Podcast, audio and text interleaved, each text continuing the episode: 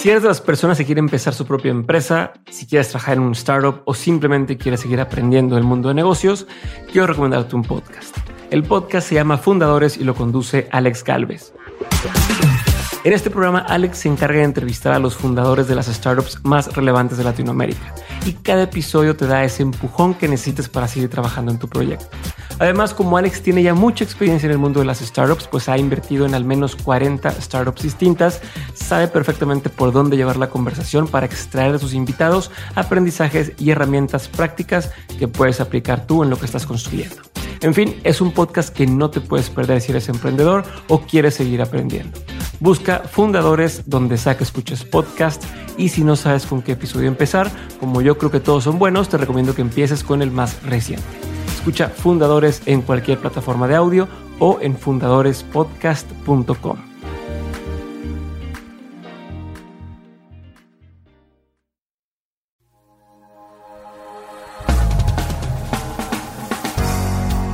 Hola a todos, mi nombre es Diego Barrazas y como ya lo saben, esto es Dementes, un programa donde entrevisto gente que está cambiando la forma de hacer las cosas y que está desafiando el status quo.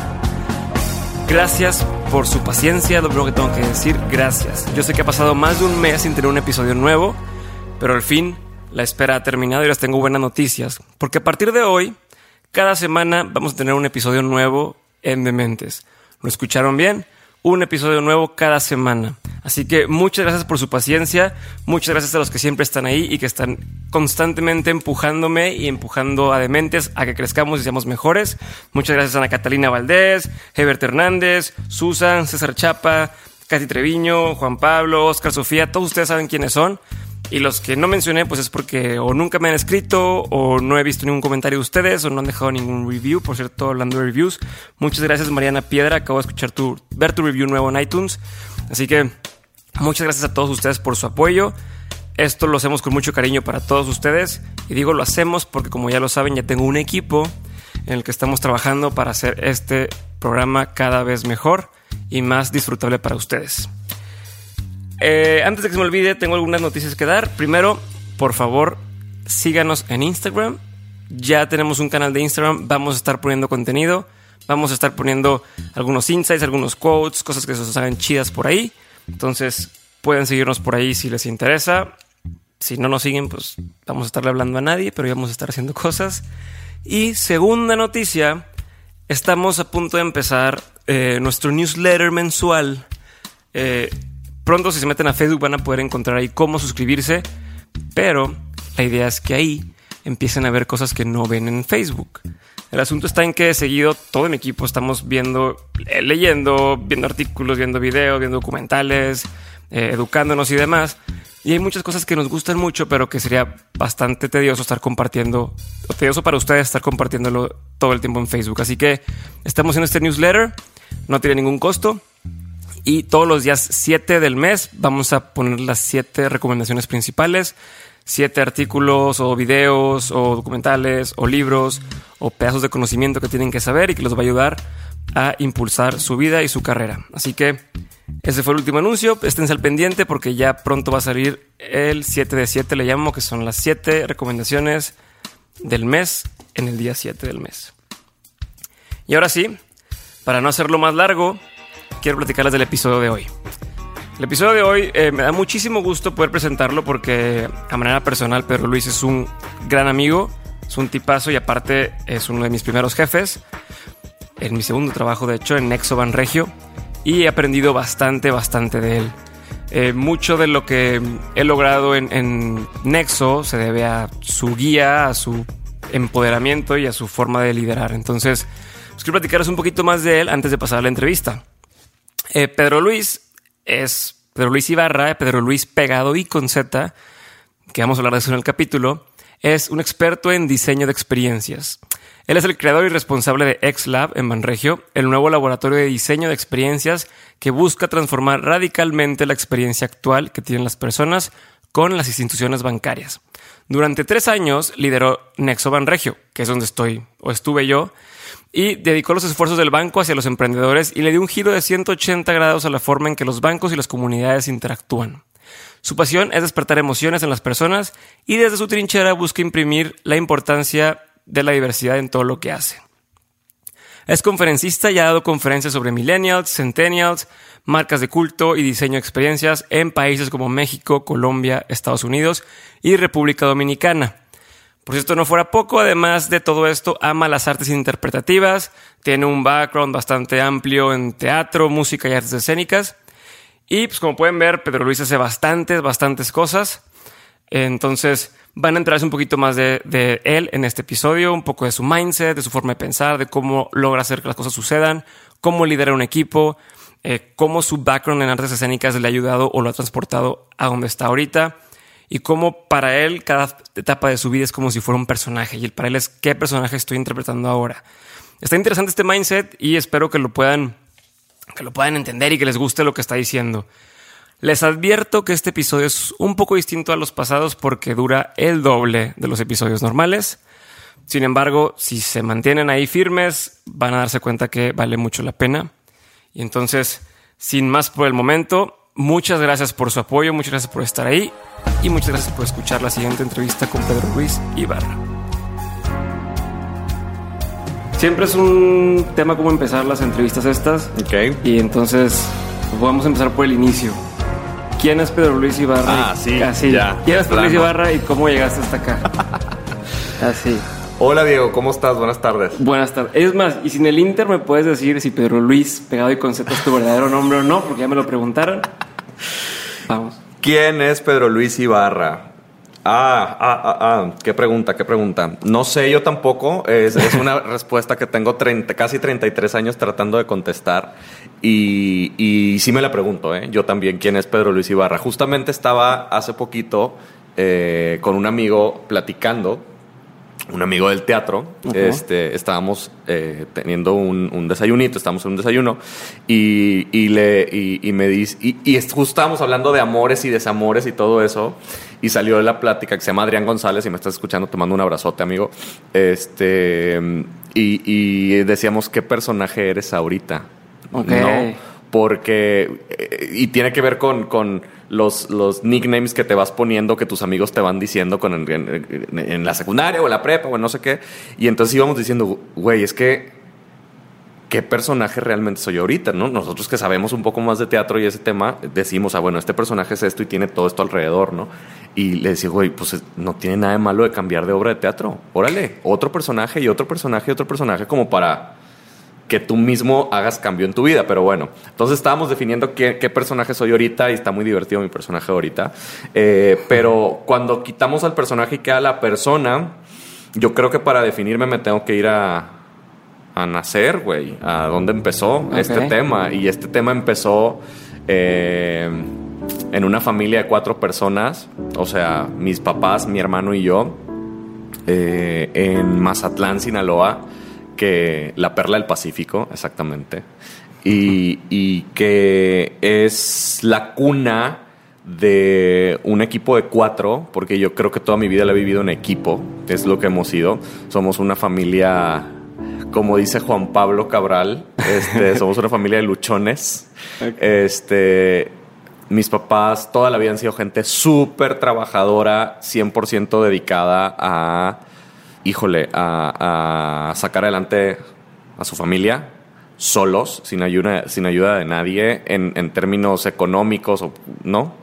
Y, y con los recursos y herramientas que tuvieron nos dieron la mejor educación del mundo, nos dieron el amor increíble y en ese núcleo, en una colonia, este, me encanta de clase media, que es la colonia López Mateos en Mazatlán, pura KLM, a toda la gente que me está escuchando A los allá. que saben qué significa eso, porque yo no. Póngale, KLM significa Kiosco López Mateos y Ah. es como el la raya que hacían los cholos de la colonia que está bruto. De hecho, debería ser una marca. Este, y el kiosco es el que estaba en el centro del parque de la colonia. Entonces, eh, eh, mis compas que rayaban así, grafiteaban las casas de que KLM y se peleaban contra los de la Sánchez Celis y demás. Pero bueno, este, crecí en una colonia súper padre, súper bonita, en la calle Miguel Ceseña 303. Ahí está mi casa donde nací. Y era bien padre porque aunque me jacto de ser millennial, crecí en un barrio, güey. Y crecí en un barrio donde inventábamos juegos donde todos nos conocíamos, donde mi mamá me tenía que estar buscando en qué casa andaba metido, este, donde teníamos una casa en el árbol, en un árbol afuera de una casa, que no era casa, güey, que la construíamos de que con tubos de papel de baño y de que con mangueras que robábamos y demás.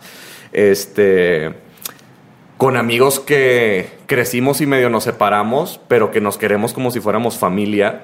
Esos que dejas de ver y los vuelves a ver. Pero no pasó nada. la conversación como sí, sí, sí, sí, sí, sí. Uno de ellos es mi primo Manolo. Este, eh, fui niño de andar en bicicleta, fui niño de intentar jugar algún deporte porque claramente fui malísimo y nadie me escogía, claramente, y todos me bulleaban. Eras el último en... Claro, güey. O sea, mis primos me bulleaban y demás. Nadie me escogía porque soy malísimo en los deportes. Soy malo lo que le sigue.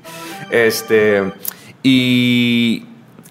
Tuve una infancia muy creativa, güey muy creativa, de jugar a los carritos, de alguna vez me cacharon jugando a las Barbies también y no estuvo padre. Pero también tuve eh, una infancia de copiar pasos coreográficos de la onda vaselina en la casa de Doña Nena y con Gaby, con Luli, con todas ellas allá en Mazatlán, bailando, este, cantando. Eh, fui muy divertida mi infancia, ¿no? Eh, y, y, cuando te digo que somos un equipo es porque también fue una infancia real, fue una infancia que yo desde chiquito me enteré que había que pagar la renta y no había dinero. Y también tuve, eh, fue una infancia en donde eh, pues mis papás le batallaban, pero también fue una infancia donde mis papás me enseñaron que cuando había, había. ¿no? Y aprendí muchas cosas de ellos. ¿Tú veías eso? claro, lo veía. O te decían, oye, no, es Mis papás fueron muy jóvenes, güey. Mi mamá me tuvo a los 21 y mi papá tenía 23 años. O sea, yo ahorita tengo 32 años y cuando yo me vine a estudiar a Monterrey, mi mamá tenía 37. O sea, quiere decir que en 5 años, yo ahorita, este, prácticamente tendría a un huerco de 17 años yéndose a estudiar. Entonces fue todo muy rápido. ¿Cuántos años tienes tú? 20, 26. 26, güey. Casi 27. Pues ya tendrías un hijo en kinder, güey. Está cañón. No, entonces está cañón. O sea, claro que me enteré porque pues ellos también estaban aprendiendo muy cañón a ser papás. Entonces, este, de muchas cosas. Pero pues de ese enterarme aprendí muchas cosas desde niño, güey. Entonces... Entonces por esa edad te por la edad de ellos te han puesto Pedro Luis y dijeron, ah, está chido. No, güey, porque están locos. O sea, mis papás están locos, siempre han estado locos. Para empezar, yo creo que fue venganza. O sea, no, eh, siempre lo digo así por drama, pero mi mamá se llama Fulvia. Ok. La voy a letrear para que lo escriban bien y la agreguen a Facebook porque está descubriendo Facebook y le encanta. Eh, Fulvia, F-U-L-V-I-A. Y mi papá se llama Porfirio, güey. Entonces, no había manera de que yo me llamara de que Roberto, ¿sabes? O sea, yo me tenía que llamar de una manera muy extravagante y, como dicen los gringos, flamboyant. Este. Y, el nombre viene por un tema de que me querían poner Porfirio porque mi abuelo se llama Porfirio y mi papá se llama Porfirio y mi mamá dijo, ni de chiste te vas a llamar Porfirio, te doy la P si quieres. Entonces empezaron a jugar con nombres y pues llegaron al punto en que dijeron Pedro y Luis, pero no quiero que le digan o Pedro o Luis, mi mamá, porque mi mamá, los que la conocen, saben que tiene la personalidad más fuerte y hace que las cosas sucedan porque quiere que las cosas sucedan. Entonces Juana Gallo y entonces dijo, quiero que le digan Pedro Luis. Entonces, como el control freak que es, lo juntó para que a fuerza dijera Pedro Luis. Y luego tiene la su... fue por gusto nomás. Ah, güey, fue un, fue un naming. O sea, fue un ejercicio de naming y de branding, literal. Desde, o sea, yo todo soy un producto de la mercadotecnia de mis papás, güey. Entonces, había, haciendo el tema de, gráfico, por así decirlo, mi mamá tiene una letra cursiva hermosa. O sea, entiende que mi mamá todas es la que rotuló las invitaciones de boda de mucha gente, ¿no? Tiene una. Ajá. Entonces estaba escribiendo mi nombre, ya sabes, como. Que por cierto es una, una cuestión como muy tierna siempre me dedica mi mamá una canción de Alejandra Guzmán que se llama Yo te esperaba. Este, y, me la imagino perfecto, este, escribiendo por ahí. Y con, llora mucho, es un momento muy bonito que tengo mi mamá y yo. Este, pero como que escribiendo mi nombre y pues esto es un podcast, no lo van a poder ver, pero pues si ustedes se imaginan cómo son la forma de las letras cursivas o la letra pegada, la, P sube, o sea, la P sube me refiero que es alta si tú estás escribiendo sobre una línea, luego sigue la E que no pasa nada, la D vuelve a subir, la R no pasa nada, la O no pasa nada, la L vuelve a subir, U, I, y seguía S que no pasaba nada. Y mi mamá dijo, a este niño alguien lo tiene que aterrizar. Y la, C, la Z baja, o sea, la Z gráficamente en letra cursiva es hacia abajo, entonces le da balance gráfico al, grupo, al, nombre, güey. Mi mamá es maestra de kinder, quería ser doctora. Mi papá es ingeniero mecánico naval. Wow. whatever that means, y trabajó toda la vida en impresoras, o sea. Epson, en Ajá, Epson México y en ATI de México, ajá. que son empresas como impresoras.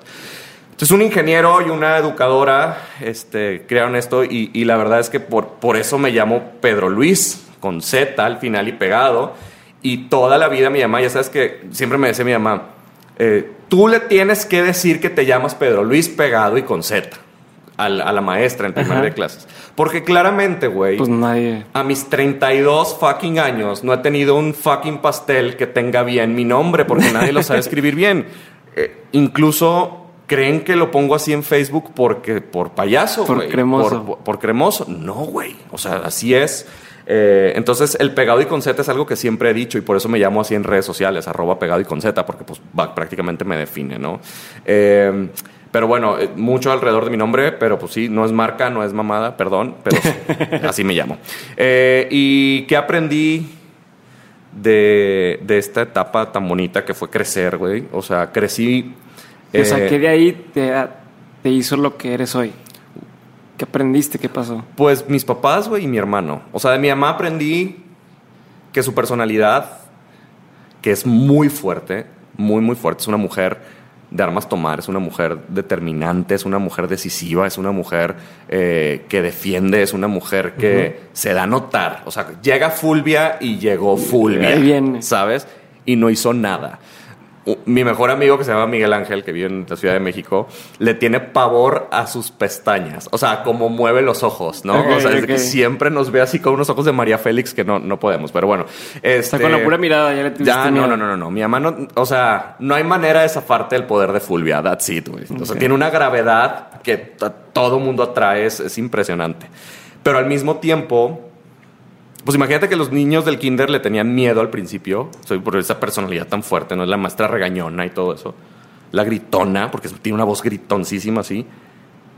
Y a nadie quieren más que a mi mamá.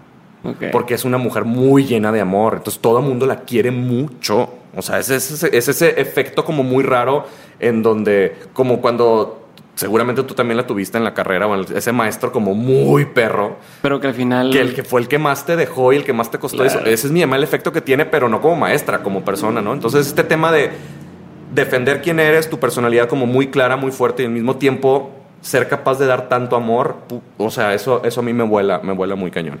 De mi papá aprendí que hay que resolver y que hay que crear, siempre.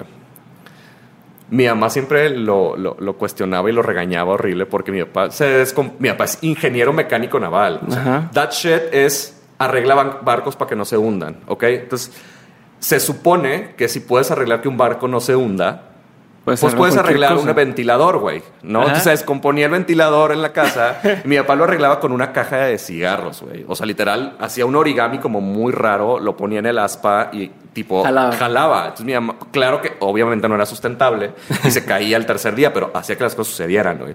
Entonces de mi papá aprendí siempre eh, crear, güey. De él aprendí, de, de él saqué todo lo creativo, güey. Este, es una persona que yo toda la vida estuve en la escuela porque pues mi mamá es maestra, entonces desde el año uno no tuve gu- guardería ni nada de eso, yo me fui al kinder, porque mi mamá era maestra de kinder. Pero los sábados me iba con mi papá a trabajar. Entonces mi papá trabajaba en una fábrica donde hacían cintas, en aquellas épocas, en los 80, se usaban cintas para imprimir, este...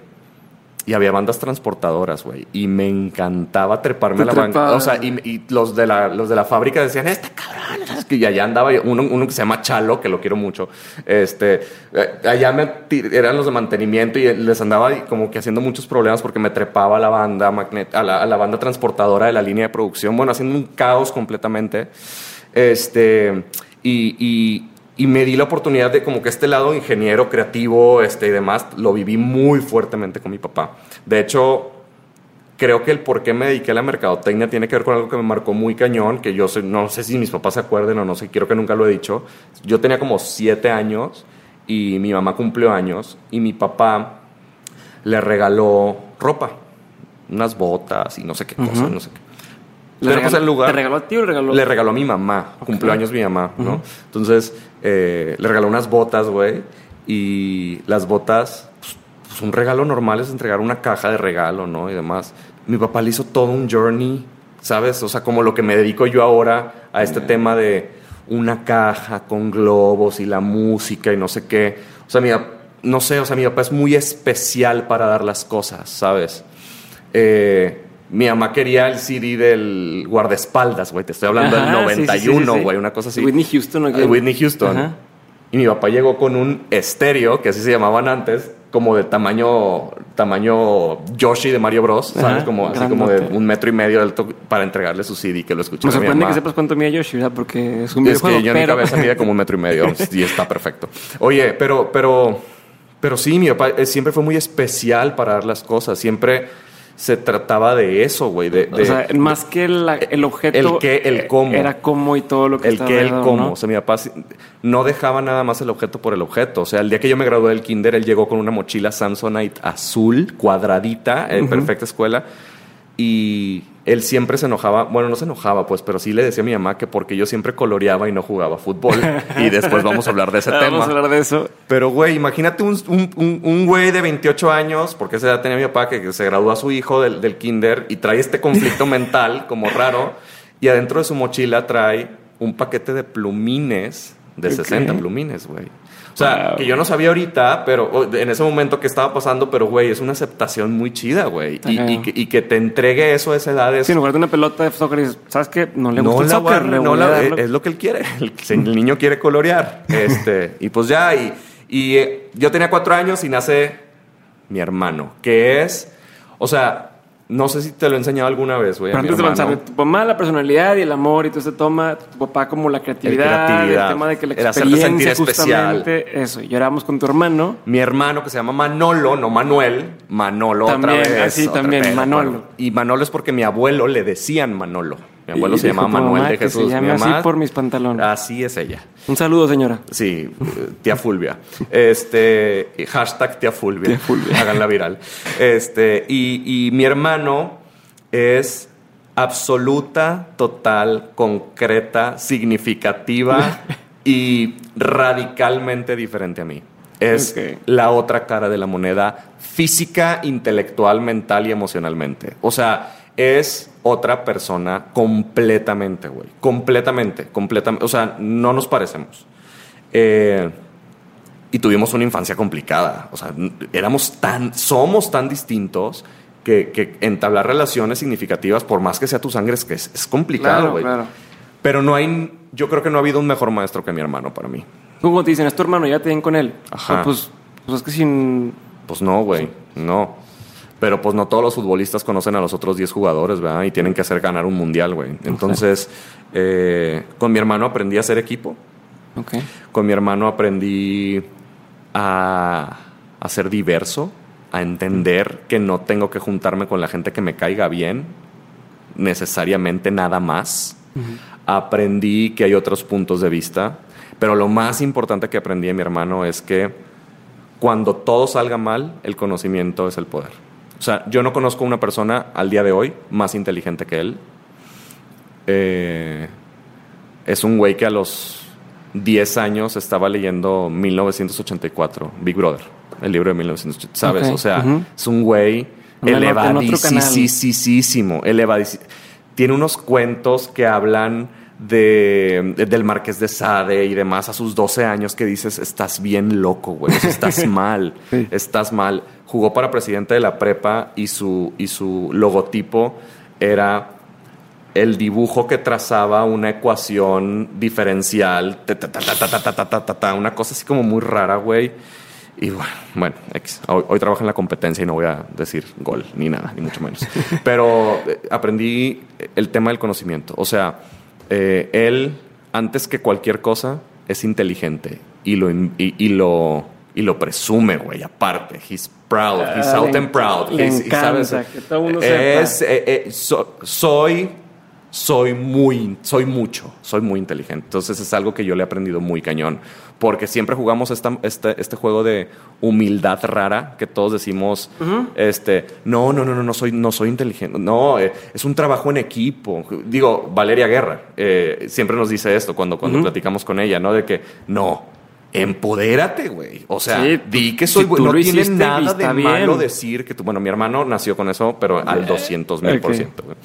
Eh, y otra parte muy importante, güey, dos, dos cosas, eh, es la familia extendida, eh, que básicamente es mi familia de un ranchito cerca de Mazatlán que se llama El Quelite, que si alguno de ustedes ha escuchado una canción de banda que se llama El Sinaloense, por Dios que borracho vengo, que me siga la tambora, que me toque en el Quelite, después el niño perdido, el Quelite es ese rancho, este, que ahí pasé todos mis veranos, güey, de niño, y visitando a mi abuela, mi mamá Elsa, y con mi tío, el Piki, que lo adoro, el Piki, este, y ah, a mí... en él pasaron la canción de Piki, Piki, No, no es ese, pero sí podría ser, este, y, y va a sonar muy, muy película del cine de oro mexicano, pero perseguí gallinas, güey. Y tenía una vaca, o sea, una vaca, un tío que tenía una vaca que se llamaba Campanita y yo andaba ahí y alguna vez ordeñé a, las vacas. Tenía que ser Campanita, güey. Literal. O sea, todos Bueno, pues es que era la vaca que guiaba la manada y una vaca que, y traía una campana. Entonces, pero pues yo le puse Campanita.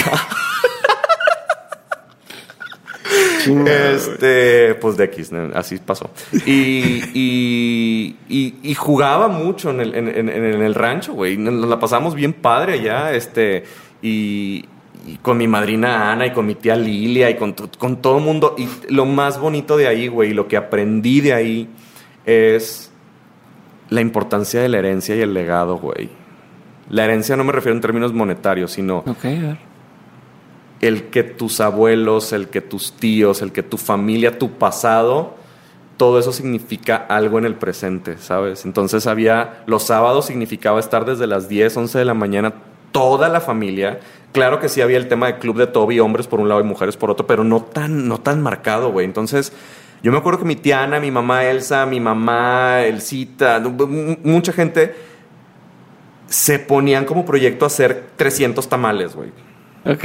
Y era todo el sábado. Y el otro sábado era pozole. Y, al otro lado era camarones. y todos estaban ahí y estaban platicando y se reían de las anécdotas de sus abuelos y de sus tíos y demás. Entonces yo me, güey, me, me, me, hice fanático del storytelling sin saber qué era eso, güey. O sea, soy muy metiche, soy muy curioso y es como cuando al niño le dicen, estas pláticas no son para ti, salte. Yo siempre estaba ahí, güey. O sea, Claro que no eran pláticas fuertes, pero sí eran, eran pláticas elevadas de conocimiento, güey. O sea, pues, no, sabía yo eso. Y aparte, eh, no sé, güey, fue muy bonito. O sea, lo extraño tanto, es de las cosas que más extraño los sábados haciendo comida con todas mis tías, güey. Yo creo que por eso me convertí en una señora después. Pero no, güey, es real. O sea, es, este tema de eh, la familia reunida, platicando, llevando una historia por mucho tiempo, este, trabajando en algo en común. Eh, eh, es un tema muy de caring, dando lo mejor para alguien más, güey, ¿no? Y luego otra cosa que también, que ese es eh, mi cuarto tema de qué me define, es la mesa 8. La mesa 8, así le pusieron mis tíos, y que son mis tíos de cariño, eh, que son los mejores amigos de mis papás. es una mesa que tiene es un grupo de amigos que tiene toda la vida juntos, que se conocen desde súper chavitos y que es un ejemplo de cómo puedes acompañar tu vida con gente, no con alguien nada más. Ok. No nada más tu vida se comparte con una persona, no nada más es esa opción, ¿no? Y ellos es, una, es un ejemplo increíble. Hay gente que se conocen desde kinder o el equivalente y hay gente que ya no está, hay gente que ya se fue, ¿no? Eh, entonces, y lo más bonito es que yo no entiendo cómo funcionó, pero que todas las mujeres, eh, va a sonar muy, muy femenino eso, no, todos se embarazaron muy, misógino iba a decir. Este, todos se embarazaron, todas las parejas se embarazaron como por camadas, güey. Entonces nos tuvieron como pasteles de hijos. Entonces, los de los, los, del, los del 80, los del 84, los del 88 y así, real, güey. Entonces tenemos como camadas de primos de generaciones muy padres. Este, crecimos juntos. Eh, los considero primos de sangre. E, ese es el caso contrario de lo que te contaba ahorita, que, de que porque son sangre tienen que, bueno, no son sangre y los quieres como si fueran sangre, güey. Este, todos los, la mesa 8 para mí me enseñó el significado verdadero de la amistad, de de, de veras, güey, de, de, oye, no, em, tú vas a ser la padrina del niño, el, 15 años, no sé qué, este Oye, voy a comer a tu casa porque no hice nada de comer. Oye, ¿sabes? O sea, mu- muchas cosas muy, muy padres, el significado de, de- de- de- la amistad. Entonces, aprendí muchas cosas. Yo creo que esos valores que te dije son como que los valores que me definen como persona, Me en encanta. general. Y tengo como siete horas hablando de mi familia. No, no, no, pero me da perfecta entrada a lo que estoy viendo ahí es, supongo que sí te das cuenta, pero hablas de lo de las coreografías y lo de la creatividad y lo de storytelling y las experiencias y a fin de cuentas, pues eso es lo que hiciste ya de grande o lo que has estado haciendo, ¿no? Claro. Entonces, ya hablando ahora sí de lo que, eso es como lo que te formó, lo que te hizo ser tus valores y ahorita, ¿cuáles son tus pasiones? O- Uf. o- o ¿Cómo se traduce eso a tus pasiones actuales y cómo las vives? Soy niño que creció viendo siempre en domingo. Entonces quería ser artista. Yo, yo no quería ser jugador de fútbol, yo no quería ser basquetbolista, yo no quería ser ingeniero, yo no quería ser bombero, ni astronauta, ni nada. Yo quería ser artista y cantar en Siempre en Domingo y que Raúl Velasco me presentara. Canto. No canto increíble, pero canto. Ajá. Este, me defiendo, ¿no? Y con tres mezcales, pues canto más padre. Y, y siempre tuve esa, ese, ese tema. Siempre quise ser artista. Y después que hice un trabajo como introspectivo, güey, entendí que no era tanto el artista, era lo que recibía el artista. Era el reconocimiento, era el aplauso, era el destacar, era el ser alguien al que tú tenías que ver, era construir ese role model, era, era todo eso, ¿no? Eh, todos esos valores. Era estar siempre impecable, era presentar la mejor versión de ti mismo, era todos esos valores alrededor, ¿no? Eh, pero también todo eso queda como superficial cuando entendí realmente la función de ser artista. Y un artista no nada más es la que el que salen siempre en domingo. Un artista es aquella persona que logra moverte a ti emociones con su trabajo. Ok. Y esa es mi mayor pasión. Entonces, yo hoy me considero un artista, güey. Eh, no sé si sea bueno o malo, eso ya queda, eh, porque también mi, mi- mi producción artística Ajá. pues queda sujeta a la subjetividad del- de, de- la audiencia, pero mi trabajo es ser artista. Y eso, aunque yo trabaje... Explícame un poquito más. Que tú eres un artista y en tu trabajo en, en el banco, mi misión es hacer que se te muevan las emociones a ti. Ok. Esa es mi misión. Esa es mi misión y eso es lo que yo hago en cada proyecto. Te estoy diciendo que proyectos, y si me está escuchando Aníbal de la Cruz, que fue mi primer jefe este, en una empresa que se llama Griffith, en aquel entonces Griffith Laboratories, hoy Griffith Foods, que Aníbal ya vive en Chicago, por cierto. Si nos escuchas, ya te mando un abrazo. todos los productos que... Ingredientes alimenticios, güey. O sea, ingredientes que llevan, por ejemplo, todos lo- los platillos de Chili's o de McDonald's o de Domino's Pizza y demás. Entonces, mi primer chamba era diseñar la salsita para la película de los pitufos, güey. Para la pizza de no sé qué, ¿sabes? O sea, Ajá. cosas como muy, muy bizarras. Pero entiéndeme que yo jugaba a ser artista y lo que tenía que ir a venderle a, eh, no sé, eh, y quizá voy a decir una estupidez porque no me acuerdo mucho, pero realmente era un tema de ir a venderle la salsa libre de metabisulfitos a Domino's Pizza. Ok. Sí, güey, pero para eso yo creaba esta salsa, es una salsa dulce que va sobre el nuevo postre, Domino's Pizza, y entonces el postre está relacionado con Francia, y entonces en Francia eh, vamos a crear toda esta sala como si fuera París como un hotel enfrente de no sé qué, entonces vamos a generar toda esta experiencia, ta, ta, ta, ta, ta, porque jugaba a ser artista, porque mi objetivo, el mío, Ajá. ¿ok? El mío personal, no era vender la salsa. A mí la verdad, y mis anteriores jefes y mis actuales jefes pues, se pueden, me pueden correr ahorita y no me importa. Mi objetivo personal no es vender. Y yo creo que me has escuchado muchas veces, no se vale vender. Correcto. Se vale hacer- para mí lo que yo busco es provocar una emoción. Y entonces por eso me considero artista. Y he tenido muchas chambas eh, eh, formales, me refiero en la, en la industria privada y también algunos emprendimientos. Y siempre me sale mal. Por ejemplo, mis emprendimientos me han salido muy mal. Porque, y, y- y si Carlos Algara me está escuchando por ahí, o Miguel Sagún, que también he hecho algunos proyectos con él, este, me salen súper mal, güey, porque yo siempre le invierto de más. Entonces el PNL no sale, sale, porque no hay que. Por ejemplo, hace, hace tres años nos trajimos a los bailarines de Katy Perry a dar un curso aquí a las niñas de las academias de Monterrey, ¿no? Entonces nos trajimos a Scott eh, Myrick, que realmente Scott Myrick es el tiburoncito azul de Katy Ah, Perry del Super Bowl. ese Es él, famoso literal, literal. ¿eh? Luego te paso el, el fanpage para que lo pongas Ajá. ahí abajo. Scott Myrick y Kazan Brailsford. Nos los trajimos aquí a Monterrey, dieron un, un- un- un curso y demás. Pero, güey, real hubiera sido un súper negocio si nomás dices, oye, me traigo a los bailarines Katy Perry y ya, y se venden. No, pero había que imprimir una lona de 20 metros para hacer una conferencia de prensa para los medios, para No, mandar a hacer pues playeras no. conmemorativas, diplomas a las niñas, la foto con el no sé qué, ¿sabes? O sea, como que hacerla sentir especial y ta, ta, ta, ta, ta es el siguiente paso que tengo que aprender, ¿verdad? Cómo monetizar y rentabilizar el tema. Pero para mí es bien importante que, que la gente que tiene un contacto con lo que yo produzco tenga, se lleve, se lleve un- una experiencia bien interesante, güey. Entonces, a eso me he dedicado toda mi vida, toda, toda, toda mi vida, eh, a provocar una emoción. Me encanta. Y lo entendí, güey, cuando me gradué de prepa en el ICO, Instituto Cultural de Occidente, ahí en Mazatlán. Este, me gané el alumno de la generación, que es el que tuvo mejor promedio en la generación, ¿no?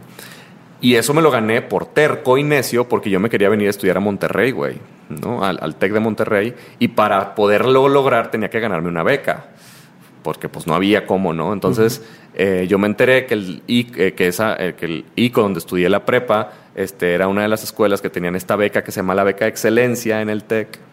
Este, y que no pagas nada del TEC. O sea, básicamente mi, mi- mi- educación del TEC me salió lo que vale un semestre, lo que valía un semestre en el 2002, ¿no? Completa, y lo cual agradezco mucho al departamento de becas del TEC de Monterrey.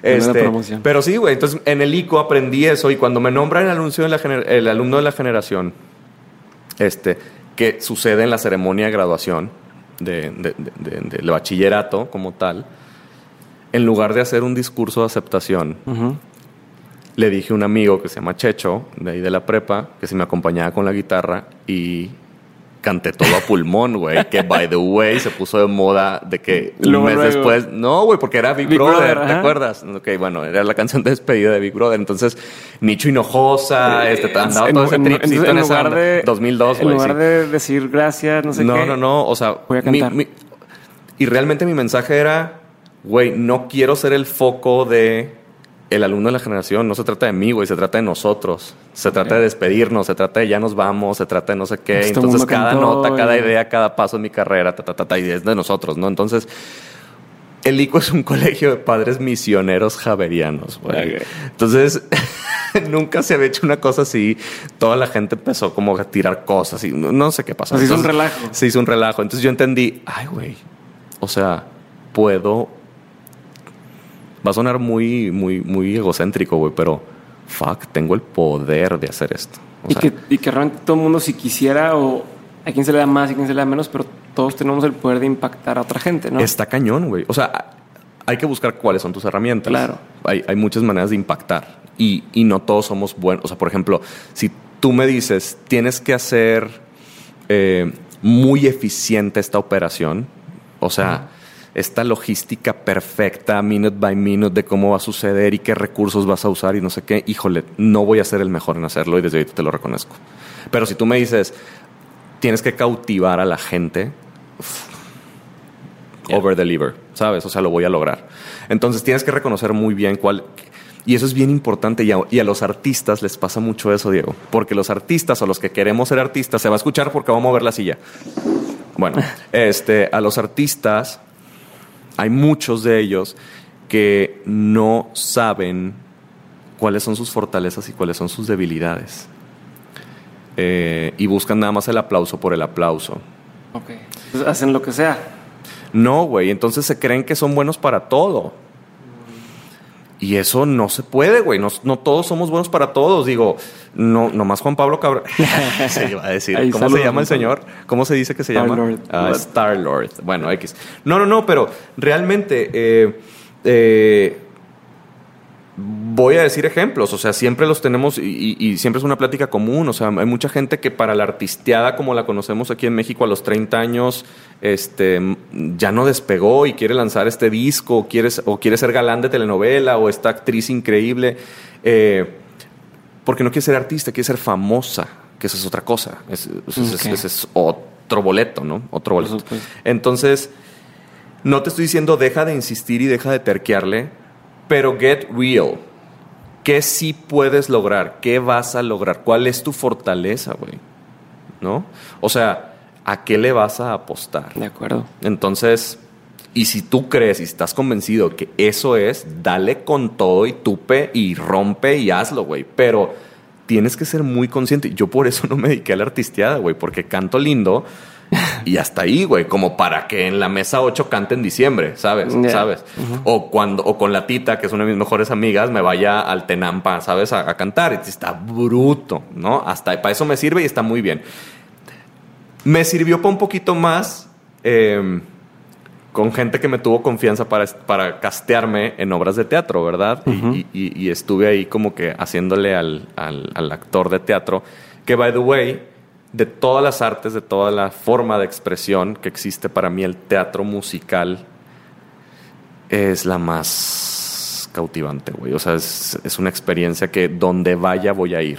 Acabo de estar en Londres y me, fui para allá. Entonces, o sea, eh, es ese momento en el que alguien está contándote una historia y está haciendo todo lo que tenga en sus manos, está usando todo lo que tenga en sus manos, todos sus recursos para transmitirte una emoción híjole, yo conecto mucho con eso. Entonces, el teatro musical para mí es eso. Entonces, cuando llegué al TEC, sí, me metí a estudiar mercadotecnia. Pero realmente, estando en el primer semestre, descubrí que existía una cosa que se llamaba teatro musical, güey. O sea, yo no sabía que existía el teatro musical.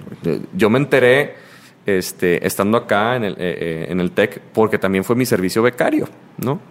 Y, y ahí durante toda mi estancia en el TEC, cuatro años y medio, este,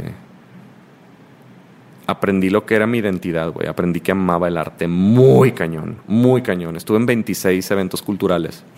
Este, porque me metía hasta del que hacía la playera hasta que el, que iluminaba, eh, el que era transporte, staff. Creo que nunca fui árbol, güey, pero sí fui algo como muy raro que andaba en un payasito color carne en una obra que se llama Jekyll and Hyde. Este es un musical. Este. Y también en una cosa muy rara de Molière que se llama el burgués gentil hombre, que yo cantaba cosas en árabe, que hacía cosas como yok, yok, yok, una cosa así muy, muy rara. Este, pero también fui cantante del ensamble del TEC, que es que el, ensamble del TEC es, es, un evento increíble, que de muchísima historia, o sea, creo que van en el, en el ensamble 47, ahorita estuve del 30 al 33, este, y eso era como la panacea de la artisteada en el tech, ¿no? Estar en el ensamble era una cosa increíble, güey. O sea, era una chulada y había la magna producción y en el primer ensamble que estuve fue Lo Sacro a lo Profano, dirigido por el licenciado Gerardo Maldonado, que es una joya del, del arte aquí en Nuevo León. Es un, es, lo digo porque siempre va a estar presente, aunque ya no esté con nosotros, y para mí él es uno de los grandes maestros que tengo. Este, y en el primer concierto en el que estuve, que fue la primera actividad en la que estuve, eh, en este concierto la escenografía era un, un arcángel Miguel con su espada de 25 metros de alto, no sé cuánto, y teníamos una orquesta pop, así como muy de Luis Miguel, con muchísimos metales, trompetas, saxofones, todo este trip, y por el otro lado teníamos a toda la orquesta de cámara del TEC de Monterrey, o sea, sinfónico, una cosa así, yo, güey, no, yo cantaba canciones de jeans hace seis meses. y ahora, estoy cantando este tema. Y mi primera canción que me tocó cantar, güey, se llama Los Reyes del Mundo, que es de musical de Romeo y Julieta, y es en francés, güey, ¿no? Entonces yo me sentía, güey, ya sabes, este, ¿cómo se llama la de la del avión Ross? Edith Piaf, güey, ¿sabes? O sea, está cantando en francés. Y, no, es muy, muy, muy, muy, muy padre esta experiencia. Eh, y ese fue el inicio de 30, casi 30 actividades durante toda mi carrera, al mismo tiempo que llevaba todas las materias de la carrera, hice especialidades y demás. Eh, y, y, en cuatro años y medio terminé, se me fue mi carrera así, güey. Así, así. Siempre he sido muy ocupado. O sea, siempre te involucras en muchas cosas al mismo tiempo. Pero más de lo que puedo manejar. Esto me llevó a una pregunta que de hecho me hicieron por ahí en Facebook. Decía, ¿cómo le haces para, para hacer todo al mismo tiempo y mantenerte cuerdo y pues que salga, ¿no? Mira, mantenerme cuerdo no lo garantizo. no sé si esté tan cuerdo. Pero. Eh, soy muy intenso, güey. Soy muy intenso en mi vida personal, soy muy intenso en mis relaciones, soy muy intenso en mi trabajo, soy muy intenso, güey. Me gusta. Me gusta. Me gusta estar involucrado en cosas que. Mira, tengo varios tatuajes, ¿no? Pero eh, hay uno, este en específico, que tengo en mi mano izquierda, que es la mano que controla el lado derecho del cerebro, que es como que el de la parte creativa y del arte y demás. Me lo puse aquí adrede como un, como un, como un, como un acordeón, güey, porque ya me estaba consumiendo la vida este tema de la intensidad. Y dice la palabra soulful, este, que para mí significa eh, eh, es un acordeón que me tengo que involucrar solamente en aquellos proyectos en donde pueda dejar un pedacito de alma, güey, porque si no, entonces no te metas. Pero toda la vida, eh, desde, desde niño, ¿eh? ¿eh? Y la culpa de todo la tiene Fulvia otra vez. O sea, todo regresa a Fulvia. Este, fui un niño. Tú me hubieras conocido cuando yo tenía cuatro años, no lo crees, güey. O sea, y mi mamá te lo puede decir. O sea, es un tema de literal. Me llevaban al circo y yo temblaba. No, no lloraba temblaba, güey. Me ponía mal, mal, mal, mal, de de veras, de que no podía. Al desfile del 20 de noviembre o del carnaval en Mazatlán, histérico. los, abrumado, como overwhelmed. Los, los, los, ruidos este, me hacían muy mal. O sea, yo lloraba, yo me ponía muy mal. La gente, el tumulto, todo esto. O sea, no, no me gustaba. Y terca la señora, este, pues como parte era, era la mandamás del kinder también. O sea, tenía, estaba en el kinder y pues tenía voz y voto, ¿no? Entonces, el niño a la escolta, el niño al vals, el niño de pescadito, el niño de payaso, el niño al desfile primavera. Entonces, ella tuvo la culpa de, de enrolarme en tantas cosas. O sea, porque y aprendí, y aprendí y me gustó. Y pues ya, pues si la perra es brava y le pateas la, la, cochera, güey, pues se pone mal, más, más brava, ¿no? Este. Llega un momento en que te consume y a mí me costó un matrimonio. Tantas cosas, güey. O sea, eh, muchas cosas, ¿verdad? Pero yo se lo atribuyo también mucho al estar muy ocupado en muchas cosas todo el tiempo y también, tienes que saber balancear tu vida y, también ser muy congruente, güey. O sea, también ser muy congruente de hacer, de hacer, si quieres hacer todo, hazlo. Y es un consejo que yo le doy a los chavos, güey. O sea, si tú tienes entre 20 y 30 años y tu highlight de la semana fue ponerte hasta el tronco de borracho, la estás lo voy a decir con sus palabras, como la estás cagando monumental y olímpicamente, güey. O sea... Ah, hoy me tomé no sé cuántas y, ah, y, no se trata nada más de alcohol, güey. Se trata de... Cabrón, que valga. O sea, YOLO. Pero worth it. ¿Sabes? O sea, haz que signifique algo, güey. Y si tú me lo pregunto mucho porque hago muchas pláticas con universitarios y demás, este, con todo el tema del emprendimiento. Y, me dicen, ¿qué consejo me decías? Cánsate, cabrón. Cánsate, cánsate, quédate dormido de cansancio, no te puedas levantar al otro día de lo cansado que estás. Cánsate esa energía, pero cánsate de una manera que valga para ti. No te estoy diciendo no salgas, no te diviertas, no esto. Al contrario, hazlo, pero también haz otras cosas, güey. O sea, eh, tenemos tantas herramientas y tantos recursos ahorita, Diego. O sea, tenemos, somos capaces de estar haciendo tú y yo esto en la sala de mi casa, güey. Y antes teníamos que esperar a que Televisa volteara para nosotros, o Radio Centro, o Telefórmula, o no sé qué. Tenemos tantas herramientas, güey. Tenemos tantas herramientas.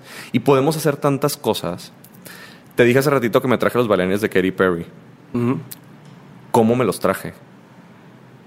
Me metí a Wikipedia a ah, buscar. Literal, güey. Me metí a Wikipedia a buscar The Prismatic World Tour. Me fui a la parte de cast. Y abajo venía la parte de coreografía, eh, bailarines. Y me metí a estoquear a cada uno por Facebook y por Instagram, güey. A todos les mandé copy, pasteé como un speech y me contestó Kazan. Y dijiste, va. Y Kazan me contactó con Scott. Y, y de repente teníamos a casi 400 niñas bailando con los bailarines de Katy Perry aquí en Monterrey. Sí, no, güey. O sea, sí está muy cabrón. Realmente me costó una hora, güey, de mi tiempo. Sí me explico. ¿Qué crees que entonces es lo que detiene a la gente cuando tiene sueños, ideas?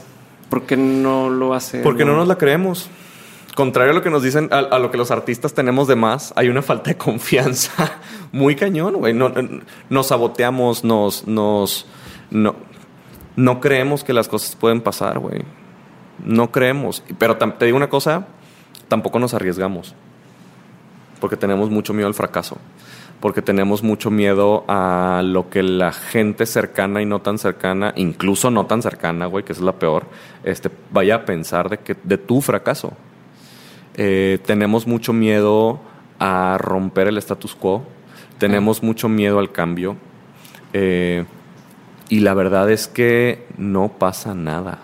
O sea, lo que yo he aprendido Al final del día. es que todo mundo tiene esta analogía del gato que cae de, ya sabes, ese, ese gato, eh, el No, gato ¿cuál? de las nueve, las nueve vidas de los gatos. Ah. O sea, que si tú lo tiras de no sé qué, cae parado y no sé qué. Como humanos tenemos esa capacidad, güey. O sea, lo tenemos, lo tenemos. lo- o sea, es algo que, y es un músculo nada más que hay que desarrollarlo. Yo lo llamo Un mindset, ¿no? Sí, sí, no, güey, es un músculo. El mindset ya a mí me suena como muy utópico, muy, muy... No, güey, es un músculo ejercitable. Ok. De hecho, yo lo llamo, eh, te- tengo un nombre para eso, güey, y yo le llamo el eterno ciclo virtuoso del fracaso. Ok. Me fascina, güey, o sea, el fallar y fallar y fallar. Yo lo he vivido mucho en mi vida personal, güey, o sea, he cometido errores muy padres, este, que me he divertido mucho, que he llorado mucho, que me ha costado un chorro, güey. Este, pero, pero he aprendido mucho, porque eso venimos a aprender. Y, y cuando estás en este, en este, ahora sí, en este mindset de lo voy a hacer porque me nace, lo voy a hacer porque me conozco, lo voy a hacer porque quiero, lo voy a hacer porque va con mis valores, con mis principios, con mi, con mi propósito, con mi, ¿sabes? Con mi objetivo, con mi todo. Eh, y dejas de buscar a la felicidad como tu fin y empiezas a buscar la relevancia y la congruencia como tu fin, empieza a trabajar todo de manera distinta. Porque tú cuando quieres ser relevante, o quieres ser congruente, este es un diálogo interior y, de- y desaparecen los ojos observadores de alrededor. Y cuando quieres ser feliz, por lo regular la felicidad tiene esa connotación de es bien difícil lograr la felicidad solo, güey. Entonces necesitas a gente, ¿no? Entonces, eh, fallar, güey. Fallar y fallar y fallar y fallar y fallar y fallar y fallar es una chulada y es una bendición que lo podamos hacer, güey. O sea, si Britney sobrevivió al 2007, tú vas a poder sobrevivir lo que tú quieras, güey. O ¿Y, sea, y tú cómo trasladas esto a la- al trabajo, o sea, a la oficina, a la vida laboral, eh, como corporativo, el mundo, incluso un banco? Porque, a ver, teatro, todo el arte, tema acá, música y demás, y un banco. Que Ajá. parece ser como completamente lo opuesto ujú. a, a esas emociones, esos sentimientos, esa magia o como lo quieras llamar del teatro, de la música. ¿Cómo lo haces? O sea, ¿qué pasa con tu trabajo ahí? ¿Cómo te desenvuelves en un lugar así? ¿Sabes que siento que yo no trabajo? Estaba platicando el otro día con Gillo, Gillo Guerra, Ujú. y me dice, güey, es que tienes el mejor trabajo del mundo. Me dice él. Y yo, por, güey, relájate un chorro, güey. No soy Beyoncé, ¿sabes? O, o- o no, no sé, güey. O no soy Elon Musk, güey. O no sé. No sé. Roberto O no soy ah, Roberto Martínez. eh, Mencionando puro influencer Sí, para que sí, no repite. que- No, no, no. Este, ¿sabes? No soy Mark Zuckerberg. O, o- no soy esta. No soy Malala, güey, ¿sabes? No, güey. Me dice, no, pendejo. Tienes el mejor trabajo de- del mundo porque tu trabajo es ser tú. A eso te dedicas, a ser tú. Y, tomé una decisión a los 30 años, hace, hace dos años, eh, que no iba a buscar la felicidad en un trabajo, que iba a buscar ser congruente y ser relevante. Y cuando eso viene, cuando estás buscando ser congruente y relevante, viene la autenticidad por un lado como arma, güey. Y desde el primer momento que yo entré a Banregio, me presenté como soy, lo con lo que soy, y conocí a dos personas que me transformaron la manera de pensar. La primera fue Enrique Cisneros, un gran, gran amigo, que también fue mi jefe, y que creyó en mí, y que él me dijo, ¿te la juegas? Me la juego. Esa era su respuesta cada que yo le pichaba proyectos. y proyectos que para el banco en esa época, te estoy hablando hace dos años que no es mucho, pero parece que fue hace muchísimo tiempo, güey. Este, porque estamos en otro momento ahorita en el banco. Pero Enrique tiene una calidad de liderazgo y una, y, una manera de empatía y de creer en ti tan bonita, güey, que te sientes tan poderoso aunque tú no tengas los, perros de los pelos de la burra en la mano. Y te empodera de tal manera que te hace sentir responsable y de tu trabajo, de su trabajo y del efecto alrededor de esto, ¿no? Entonces, fue, fue la chispa que necesitaba conocer a Enrique. O sea, el que él me dijera, si tú te la juegas, yo me la juego, güey. Y, eso, y eso significó para mí, pues si, me la, si se la va a jugar por mí, pues ahora soy responsable de, más cosas, ¿no? Uno. Y como dices, eran proyectos fuera del ordinario en, un banco. Totalmente, totalmente. O sea, em, eh, podía enumerar, enumerar varios, güey, pero, pero realmente eran proyectos que se salían de la, del banco Guinda, que éramos hace dos años y medio, ¿no? Un gran banco también, o sea, un gran banco, pero con una forma distinta, ¿no? Y después conocí al, al visionario. Y después conocí a, a un role model y a una persona que me fascina y que me desconcierta a la vez. Y es el CEO del banco y es Manuel. Eh, y me encantó y me sigue encantando trabajar con una persona que habla en presente, en pasado y en futuro. Tiene ese poder de hablar de ayer, de hoy, de mañana en una oración y dejarte las cosas tan ambiguas, pero al mismo tiempo tan aterrizadas, no sé, güey, no sé cómo describirlo, o sea, está muy bizarro este tema, pero, pero fue otro gran creyente en el poder que tiene las interacciones humanas en, el trato. Él me enseñó lo que es un banco, lo que hace un banco, más allá de, decirme, literal fue una plática creo que de 45 segundos. Mira, ver, así funciona un banco. Nosotros recibimos ta, ta, ta, y nosotros prestamos, no sé qué, ta, ta, ta, Eso es un banco. Ok, bueno. Esta es mi visión de lo que debe hacer un banco. Y esa plática nos llevó cuatro horas, ¿verdad? Ok. Él me explicó eh, cómo funciona el sistema financiero en 40 segundos, pero su visión de lo que debe ser el sistema financiero me la explicó en cuatro horas. Y no porque fuera no clara, sino porque este señor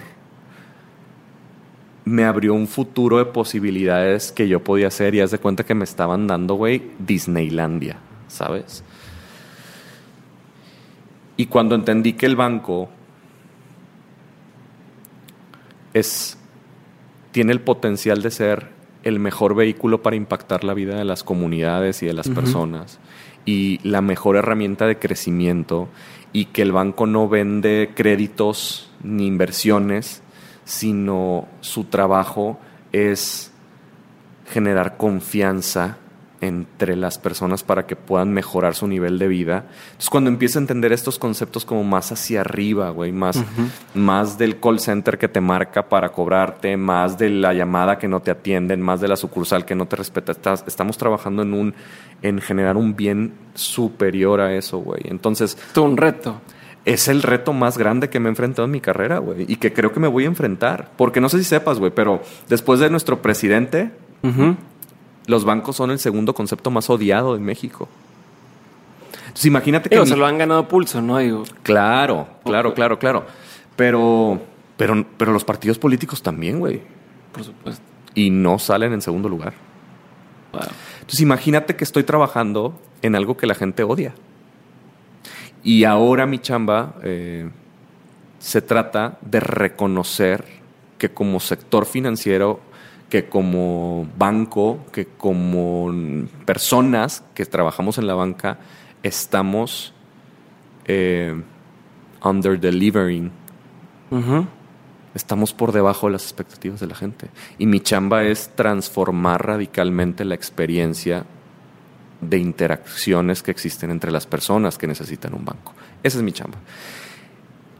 Y suena como el masterpiece que me voy a aventar como artista, güey. Suena chance y no termina, no, no sé en qué va a terminar, pero es, es, es un chambo, es una chambota, güey. Estoy súper emocionado, pero me tiemblan las rodillas, no tienes una idea cómo, güey. Porque, porque el reto es relevante, porque es un reto transformacional más allá de los gimmicks things. Ajá, de poner una pantalla, así, de poner este tema.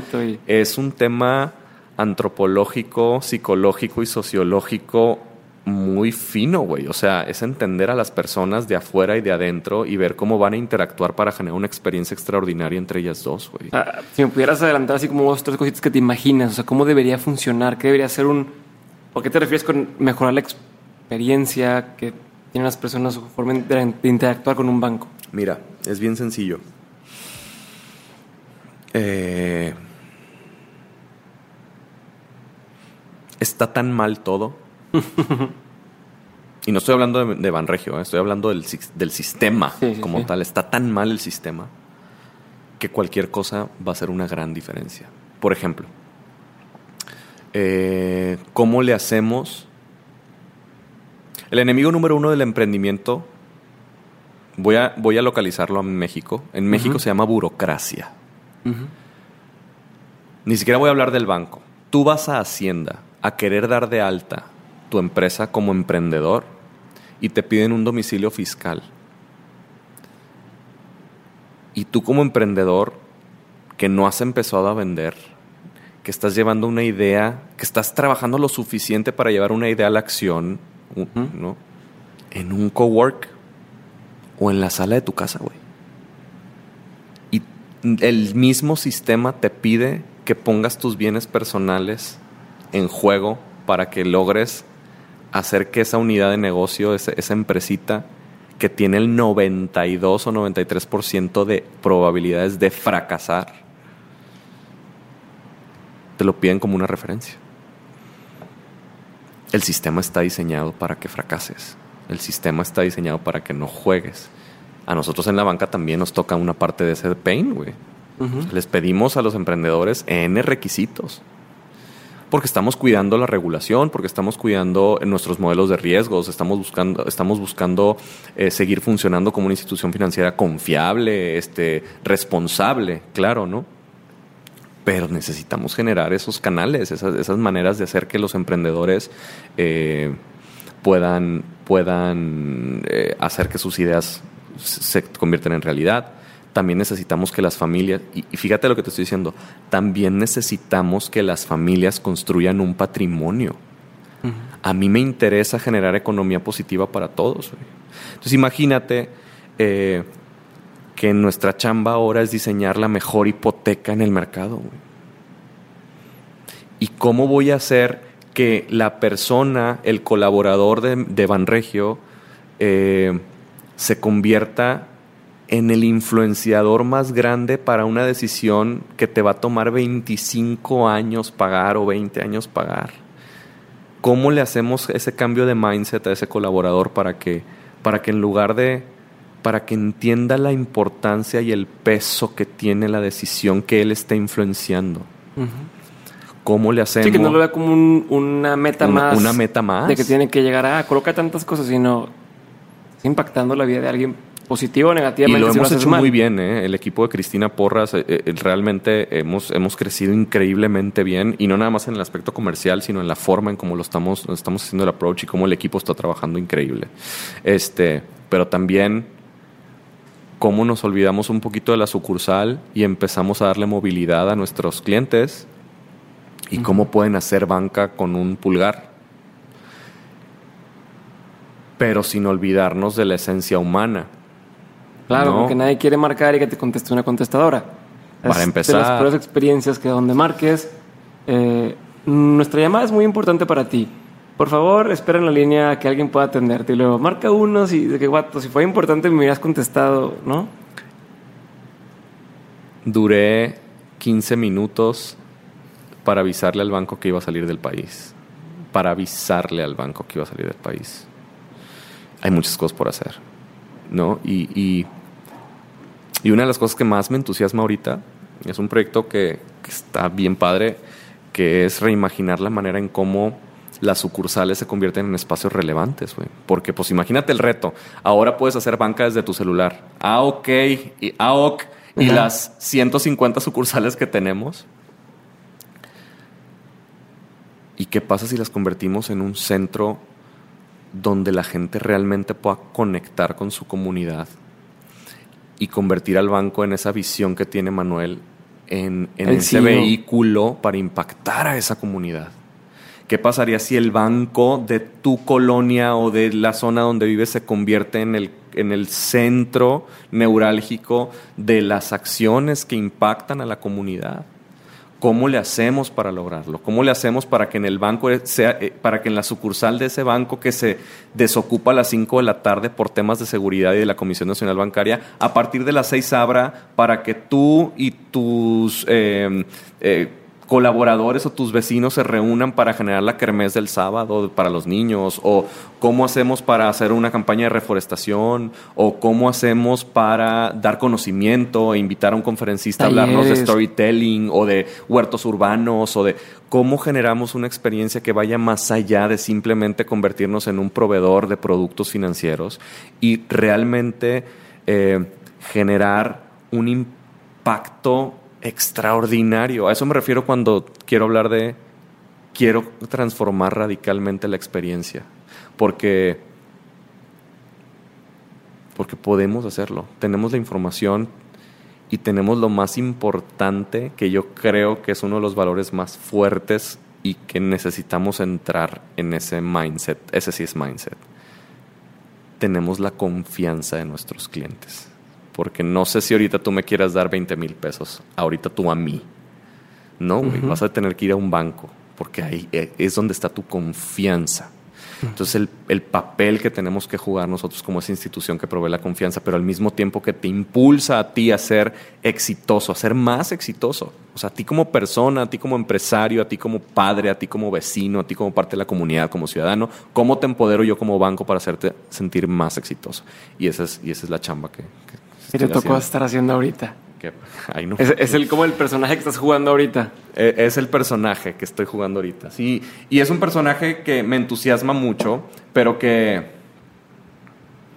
como todo en la vida, ¿no? Yin y Yang. Eh, internamente me costó mucho asimilarlo, güey, porque mi personaje anterior fue un personaje muy bonito, que es el Pedro Luis de Nexo Van Región, ¿no? Y que es esta plataforma que que junto con Brenda Treviño imaginamos en algún momento y que, y que con un equipo espectacular de cuatro locos este, la llevamos a literalmente a muchas partes de México, güey. O sea, le dimos la vuelta al país con esto y, y de repente no era siempre en domingo, pero de repente estábamos en gira por todo el país llevando un mensaje positivo eh, inspirando a los chavos para que se animaran a emprender, eh, dándole a los empresarios un, un, foro, una plataforma, un momento indicado para que conectaran, para, que dar, para darle opinión, eh, que los expertos les dieran su opinión realmente sobre sus proyectos volcando al banco a salirse de la, de la, de la sucursal completamente y que fuera a construir relaciones con los, que, con los clientes y con, lo, y, con las personas que están haciendo que las cosas sucedan en México. Eh, lograr impactar a más de 600 empresarios en México y en, perdón, en Monterrey y en Guadalajara, eh, logrando generar más de 2.500 empleos eh, con un programa de mentoría, este, produciendo más de 500 horas de contenido en vivo y, y, online, este, creando una nueva manera de comunicarnos con la gente. Y la gente no todavía me sigue preguntando, es que cómo, cómo un banco este, te habla de Bitcoin, si es la antítesis, y cómo un banco te habla de fintech, y cómo un banco este, te regala mentorías gratis y cosas da, Da todo gratis y cómo, y cómo hay cheve en sus eventos y por qué y por qué empujan a los cerveceros artesanales y, y, qué significan las economías creativas y por qué un banco y por qué no están dando clases, clases de finanzas y por qué sí están dando clases de storytelling y, y, y me duele dejarlo, güey. O sea, y me duele este cambio, me duele, pero todo lo que vale duele y todo lo que vale cuesta. Que tampoco Nexo sigue. Ah, Nexo super sigue, No, y vienen cosas Ay, señores, espectaculares. O sea, Nexo evolución. ¿Sabes qué? Me, me duele, pero me siento muy orgulloso, güey. Este, y René Lankenau, mi jefe, siempre se ríe de mí porque siempre estoy haciendo analogías con mi familia, pero es como cuando mi mamá me dejó venirme a Monterrey a estudiar la carrera, güey. O sea, tenía ese niño inquietísimo, artistilla y, no sé qué. Y vino y, y, pues a los 17 años se tuvo que desprender de él para que viniera a hacer su vida. Pues así me siento yo ahorita, este, teniéndome que desprender de Nexo para que vuele y que explote. O sea, yo lo puse ahorita en Facebook hace ratito, este, que eh, eh, se lo puse en un mensaje a mi equipo, le dije, logramos encender la chispa, es momento, es momento de dejar que vuele para que explote. Este, y, y, vienen cosas bien interesantes, digo. O sea, lo que Nexo trae preparado para, para generar emprendimiento de alto impacto en México para crear un, movimiento real de impacto a través de emprendimiento y crear futuro es impresionante. O sea, lo que, es, lo que estamos preparando, porque, porque salgo, salgo del equipo de Nexo puntualmente yo, pero sigo eh, trabajando con Nexo ahora. O sea, mi parte como generar, eh, es generar la experiencia Nexo, ¿no? Entonces, es uno de mis proyectos, Nexo también, pero ya no estoy yo inmerso nada más en Nexo, ¿no? Entonces, lo que estamos preparando para crear esta experiencia eh, y cómo vamos a ir acompañándote en este journey, no nada más con productos no financieros o, servicios no financieros como lo teníamos el programa de mentoría, comunidad y, el tema de conocimiento, ahora vienen cosas bien relevantes que no te puedo decir ahorita. pero, pero, puedes quemar el cartucho. Pero, vienen cosas bien relevantes, güey. Y, estoy bien contento al mismo tiempo, güey. Porque, porque, uno, el reconocimiento del trabajo que se hizo, pues está chido. Y dos, eh, haber construido la base lo suficientemente fuerte y sustentable para que se cree un modelo de negocio que impulse el crecimiento del país no sé cómo te ponga a ti y cómo, cómo nos ponga a todos los que trabajamos en Manregio de orgullosos de haber logrado que un discurso se convirtiera en hechos y que esos hechos impulsaran un movimiento. Hola otra vez, perdón por interrumpir este episodio con Pedro Luis Ibarra, espero que lo estén disfrutando y ahorita va a volver a empezar, pero quería aprovechar para recordarles sobre el newsletter y mencionarles algo que no les mencioné al principio. Las personas que estén inscritas en este newsletter van a participar en la rifa mensual de un libro. Solamente tienen que inscribirse una vez y ya con eso, mes con mes, van a estar participando en esta rifa mensual. Como las que hacían en Facebook al principio, bueno, lo mismo exactamente. Cada mes voy a recomendar un libro nuevo y ese libro se va a rifar ese mes entre la lista de suscriptores al newsletter. Entonces, apúntense, acuérdense que no tiene ningún costo, y les prometo no spamearlos, que es algo que a mí personalmente me caga que me hagan. Pero bueno, muchísimas gracias y sigan disfrutando este episodio con Pedro Luis Ibarra. Ahora sí, quiero ir a una parte un poquito más práctica, pero que tiene que ver con lo que estamos diciendo ahorita y quisiera que de varias cosas de las que estás haciendo quiero preguntarte cosas muy puntuales, como por ejemplo, ahorita hablabas de que hiciste un equipo muy chingón, un equipo que funcionó muy bien mientras estabas en Nexo. Yo tuve la fortuna de estar en ese equipo.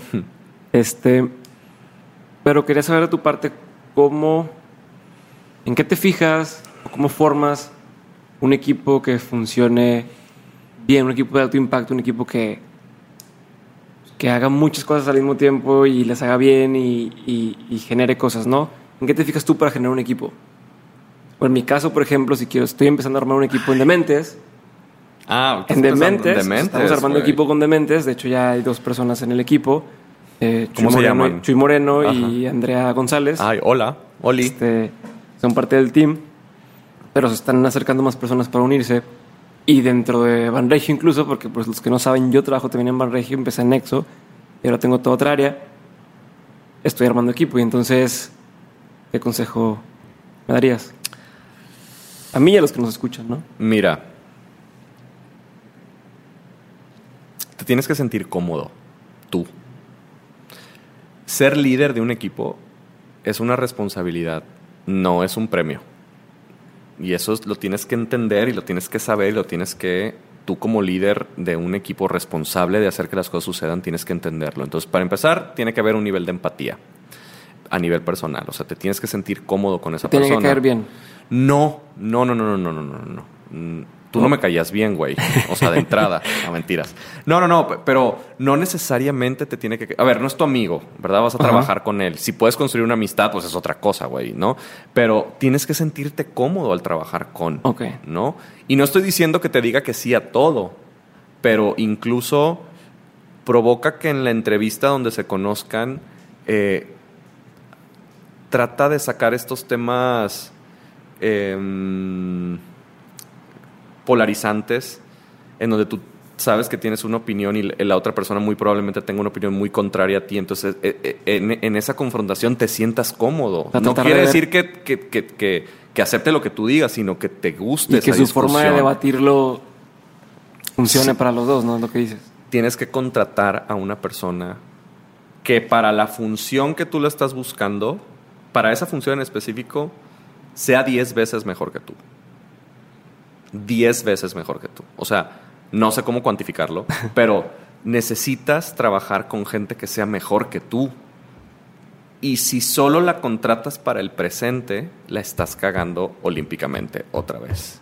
Porque tu trabajo como líder es visionar hacia dónde quieres llevar tu equipo y tu, tu proyecto y- o, o lo que, en lo que estés trabajando. Entonces, las contratas hoy para desarrollarlas para un futuro. Entonces, tienes que estar viendo si esa persona te va a dar ese crecimiento que tú necesitas.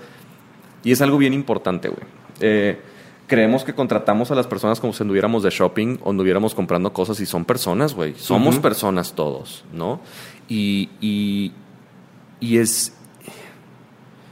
Necesitas entenderla a nivel personal, cuáles son sus motivaciones, cuáles son sus drivers.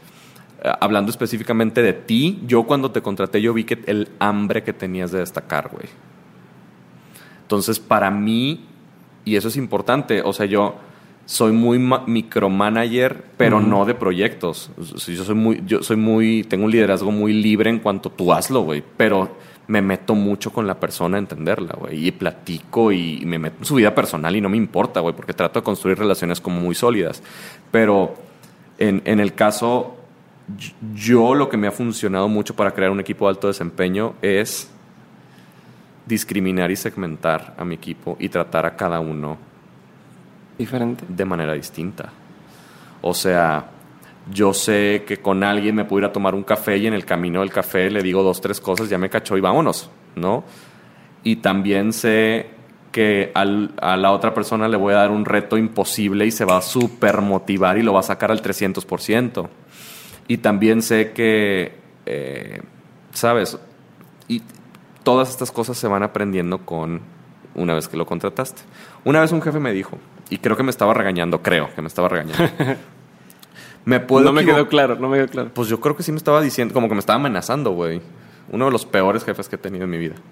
Este, no he tenido muchos peores, pero he tenido dos y él es uno de ellos. Me dijo, me pude haber equivocado al contratar, pero no me equivoco al despedir.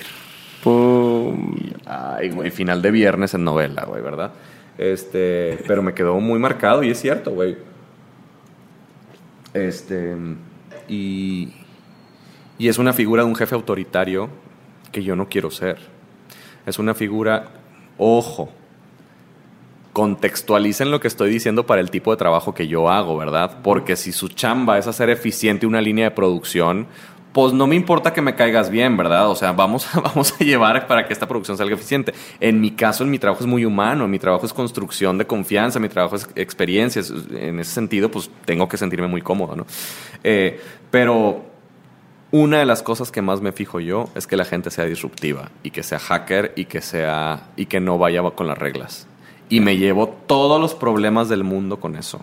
Es una de las es uno de mis guilty pleasures que tengo, o sea, cómo contratar a troublemakers este, y cómo trabajar con ellos y hacerlos o encauzar para que su troublemaking disorder que tengan, encauzarlo a, una, a, un, a un bien para su carrera, para su desarrollo, para nuestro proyecto y para la institución que nos está contratando, ¿no? Entonces, ¿cómo hacemos que este troublemaking eh, disorder que tienes lo logremos hacer? Y una de las cosas que he aprendido también es que si tu equipo tiene una motivación, perdón, si la persona que trabaja contigo tiene una motivación personal para lograr el proyecto que está haciendo, o si puede mezclar una pasión personal con algo, si le puede traer algo más de su cosecha al proyecto, no te cierres como jefe. Sé súper abierto, güey. Y sería un hipócrita de mi parte no hacerlo, güey, porque yo siempre estoy mezclando el teatro con mi trabajo, güey. Yo siempre estoy buscando el arte en mi trabajo. O sea, siempre lo estoy haciendo porque es mi interés personal, como te decía hace rato, o sea, llevar y mover emociones a la gente. Entonces, eh, híjole, eh, dejar ser, en eso lo resumiría. Excelente. Y la otra pregunta era el tema de experiencia. ¿Cuál sería? Ahorita eres, eh, llegas como el tema de diseño de experiencias. Y la pregunta viene siendo, ¿cuál es el one on one o qué es lo básico para poder diseñar una experiencia que valga la pena? Así como de cero no sé nada, pero quiero empezar a hacer algo que, que una experiencia que tendría que tomar en cuenta. Mira, eh, para empezar, una experiencia no es un evento. ¿Ok? Entonces, quitémonos todos de la mente que para hacer sentir a la gente tengo que hacer un evento que provoque eso. No. Cuando estás diseñando una experiencia, estás diseñando el cambio. Estás diseñando el cambio que quieres en la persona. Entonces, y una cosa es crear y otra cosa es diseñar. Crear habla de un got que tienes que se materializa. Y el diseñar es un proceso planeado, ¿no? Para lograr un objetivo. Entonces, en este caso, cuando estamos hablando del diseño de la experiencia, eh, tú tienes que cumplir un objetivo. Y ese objetivo yo siempre lo traduzco, eh, y una de mis maestras en diseño de experiencias, que es eh, Pigault, me lo dijo así, este, piensa en la narrativa de la historia. Okay. Todo esto tiene que ver con una historia, una experiencia, la vamos a hacer una analogía con una historia que tienes que contar, ¿no? Entonces piensa en la narrativa, que la narrativa básicamente es qué es lo que quieres contar y cómo lo quieres contar, es la suma de esas dos cosas. Entonces la narrativa se convierte en tu objetivo, qué es lo que quiero lograr en este cambio que quiero lograr en la persona. Por ejemplo, la narrativa clásica de la literatura de toda la vida nos ha dicho, hay, son conceptos universales, amor, poder, odio, este, ¿sabes? Este, este tema. Pero eso se traduce en la vida real, güey. O sea, en la vida real tenemos eh, cosas protagónicas, antagónicas, tenemos buenos, malos, tenemos yin y yang. Entonces, toda esta narrativa real, por ejemplo, un malo puede ser la falta de adaptabilidad del cambio de un equipo. Y un bueno puede ser una disrupción. Entonces, ¿cómo vamos a poner a chocar a esta disrupción que quiero lograr con la falta de adaptabilidad al cambio que tiene un equipo? ¿no? Entonces, e, e, eso, este shock es lo que quiero provocar. Entonces, te daría... Próximamente voy a estar dando un taller de diseño de experiencias, meto el gol como tal, pero realmente hay un diseño como tal en donde tú dices, oye, este es mi objetivo eh, como tal, que es una transformación al cambio que quiero lograr para esta audiencia con una con, se llaman mapas de empatía que tienes que construir este en donde desmenuzas completamente a la persona y al tipo de persona que, va a vivir esta experiencia.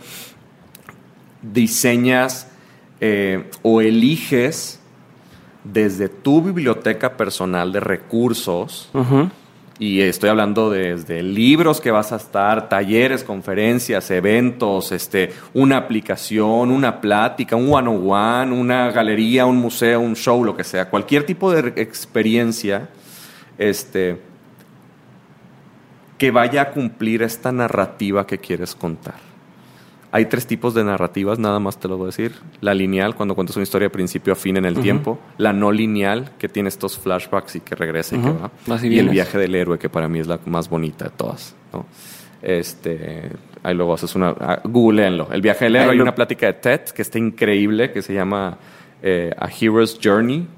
Este, y es buenísima, les explica mucho qué, qué significa esta Todo narrativa. eso lo voy a poner yo en, en la página. Es una chulada. El, el. TED ese lo tienes que poner. Y luego logras, generas esta experiencia y logras el cambio. El- eh, básicamente, para mí lo que me hizo entender cuál era el principal objetivo, perdón, el principal diferencial en- y lo que hace relevante el diseño de experiencias son dos cosas. El trabajar fuertemente en definir cuál es tu objetivo y definir cuál es tu audiencia. Y ya todo lo demás Va fluyendo. va, va saliendo. Sí. Y quiero abordar un tema nada más antes de, de empezar con unas preguntas que tengo y es, yo te conozco hace tiempo y, y quiero hablar de ese tema porque creo que mucha gente le puede llegar a, Ujú. a servir, si se puede decir de alguna forma. Sé y la gente que te conoce sabe, sabe que eres abiertamente gay. Ujú. Dilo bien. Gay. Gay. Ah, dije, eso no, gay. gay. Gay. Abiertamente gay. Ajá.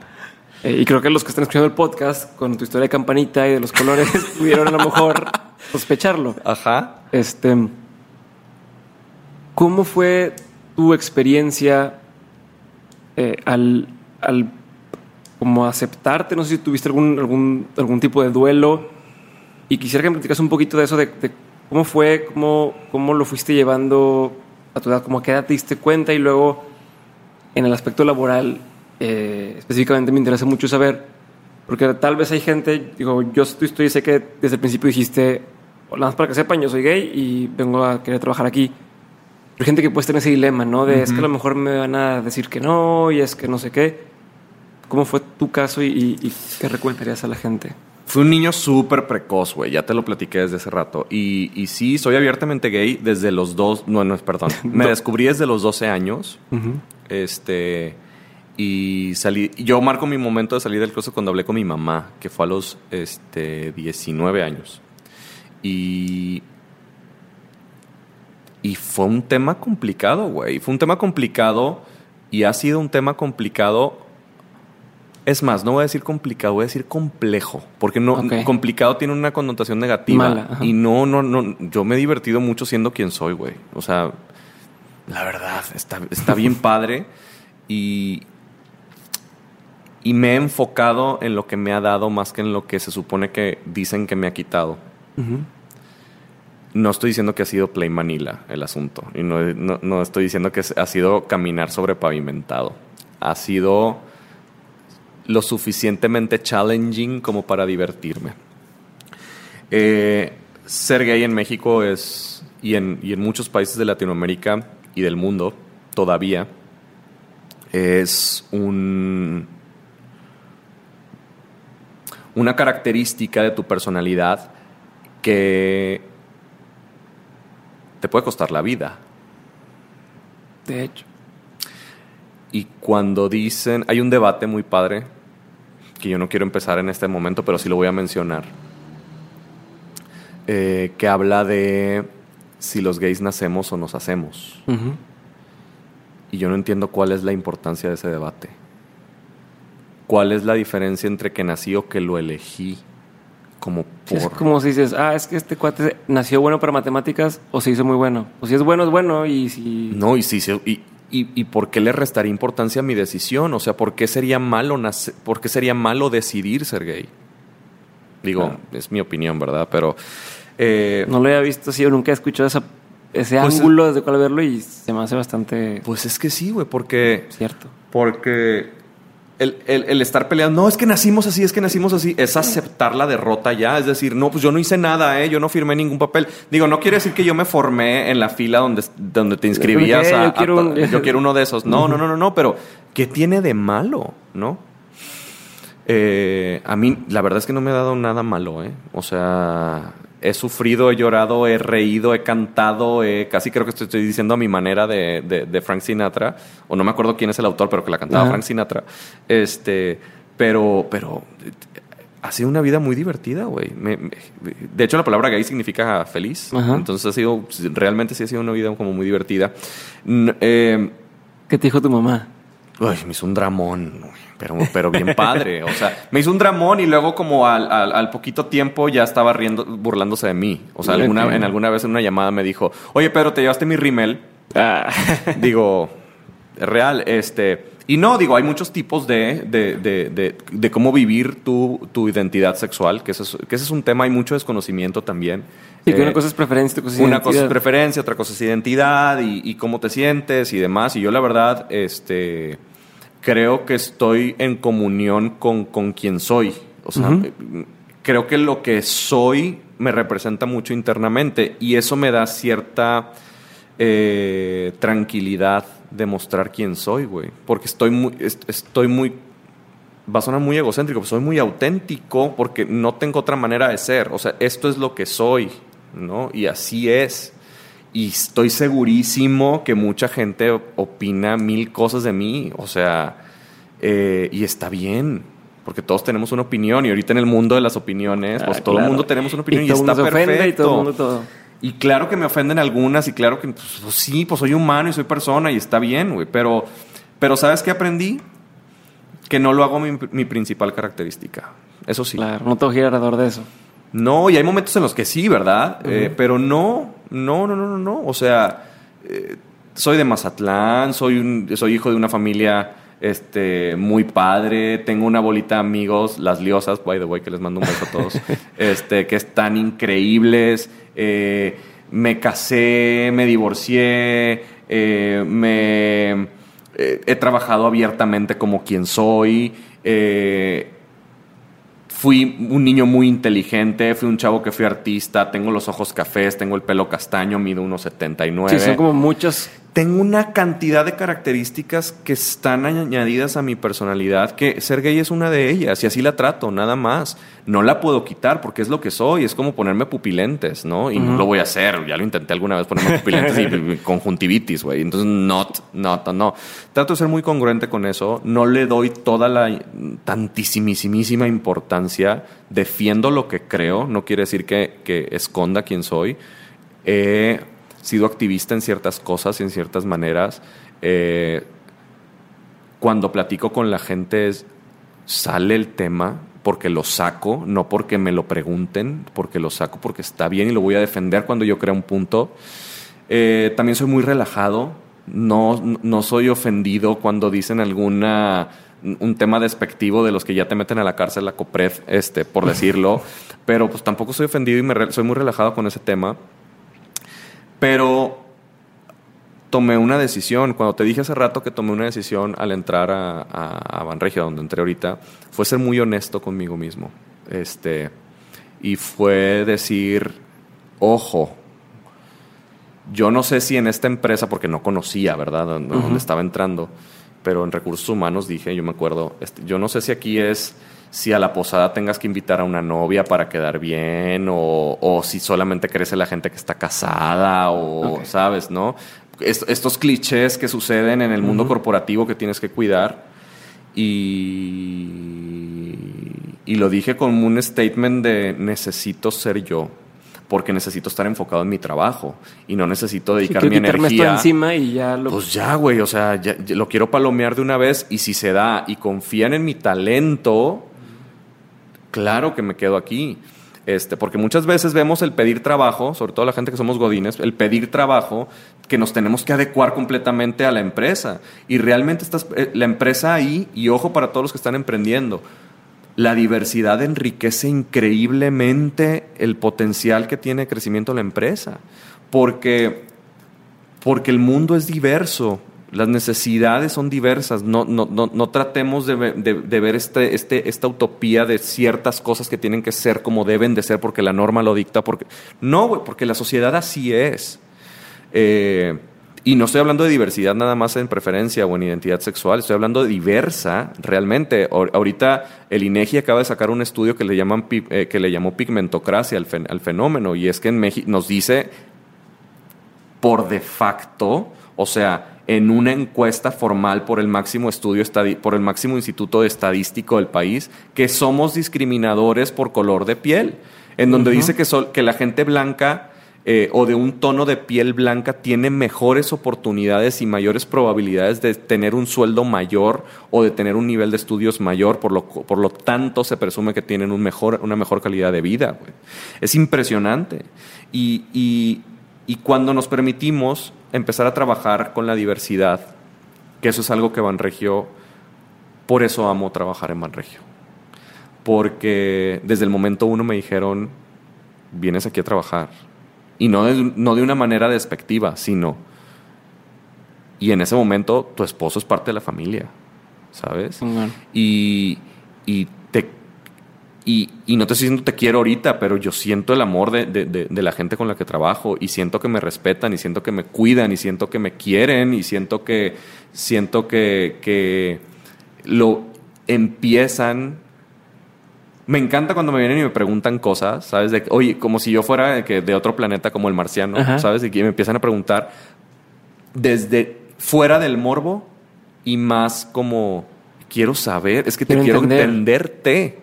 Y eso es bien bonito, güey. Eso es bien bonito porque mi energía está dedicada 100% a mi trabajo que amo. Y por eso amo, amo estar ahí y amo la vida que tengo, güey, porque siempre trato de ser muy congruente con eso. Siempre trato de serlo, la congruencia. Y restarle eh, importancia a las cosas que no tienen. ¿Y tu recomendación entonces en ese tema a la gente que está a la mejor? No, no puedo, no puedo dar una recomendación. Yo una de las cosas que he aprendido es cada quien tiene una historia de vida distinta y en el tema de la identidad y de la preferencia, este, cada, cada quien platica de la feria como le fue en ella. Yo tengo la bendición de siempre eh, o haber fomentado o haber estado o la suerte o lo que sea de estar en ambientes no, no tan agresivos con el tema.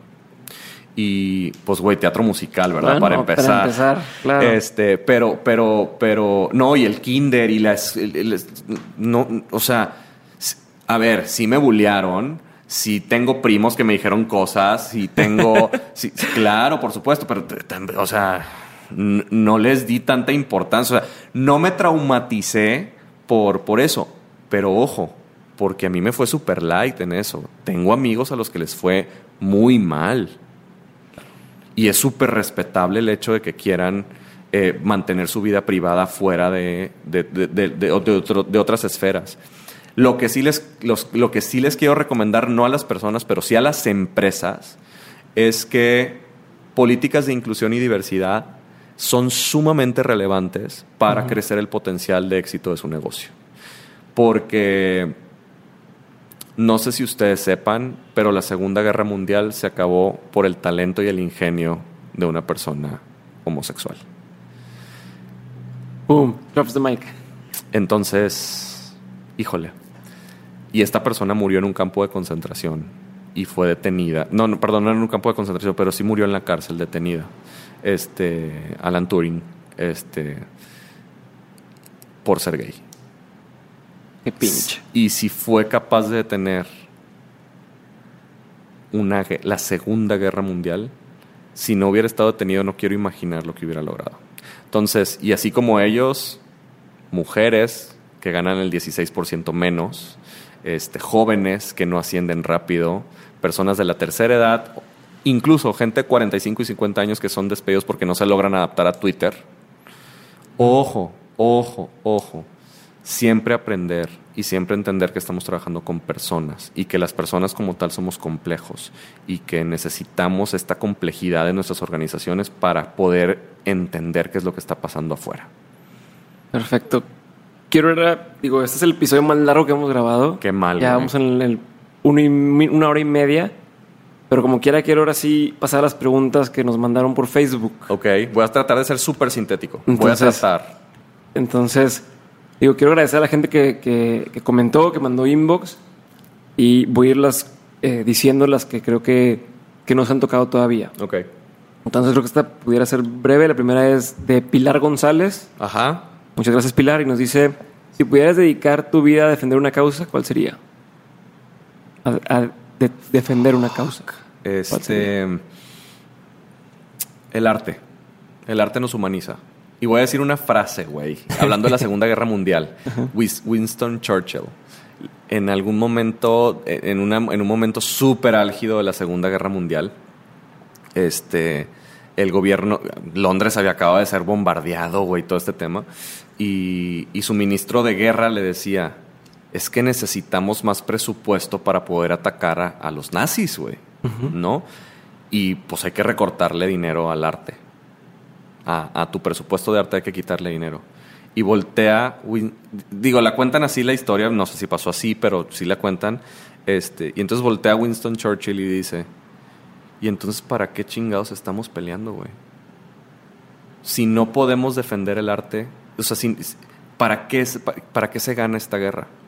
Si no es, si el arte nos humaniza a todos, ¿cuál es, cuál es la intención de ganarla? Entonces, entonces, el arte en sus formas sería mi, mi defensa, si se puede. Perfecto. Pregunta también Pilar, ¿cuál es tu eh, dream role, te dice en el teatro, como tu papel de los sueños en el teatro? En el teatro. Jean Valjean de Los Miserables. Uf, es mi súper favorito. No lo logro ni, ni metiéndome a todas las clases de canto del mundo, pero en un mundo ideal, ese sería mi personaje, Jean Valjean. Ok, siguiente pregunta. Si tu futuro económico estuviera saldado, ¿cuál sería el trabajo de tus sueños? Este.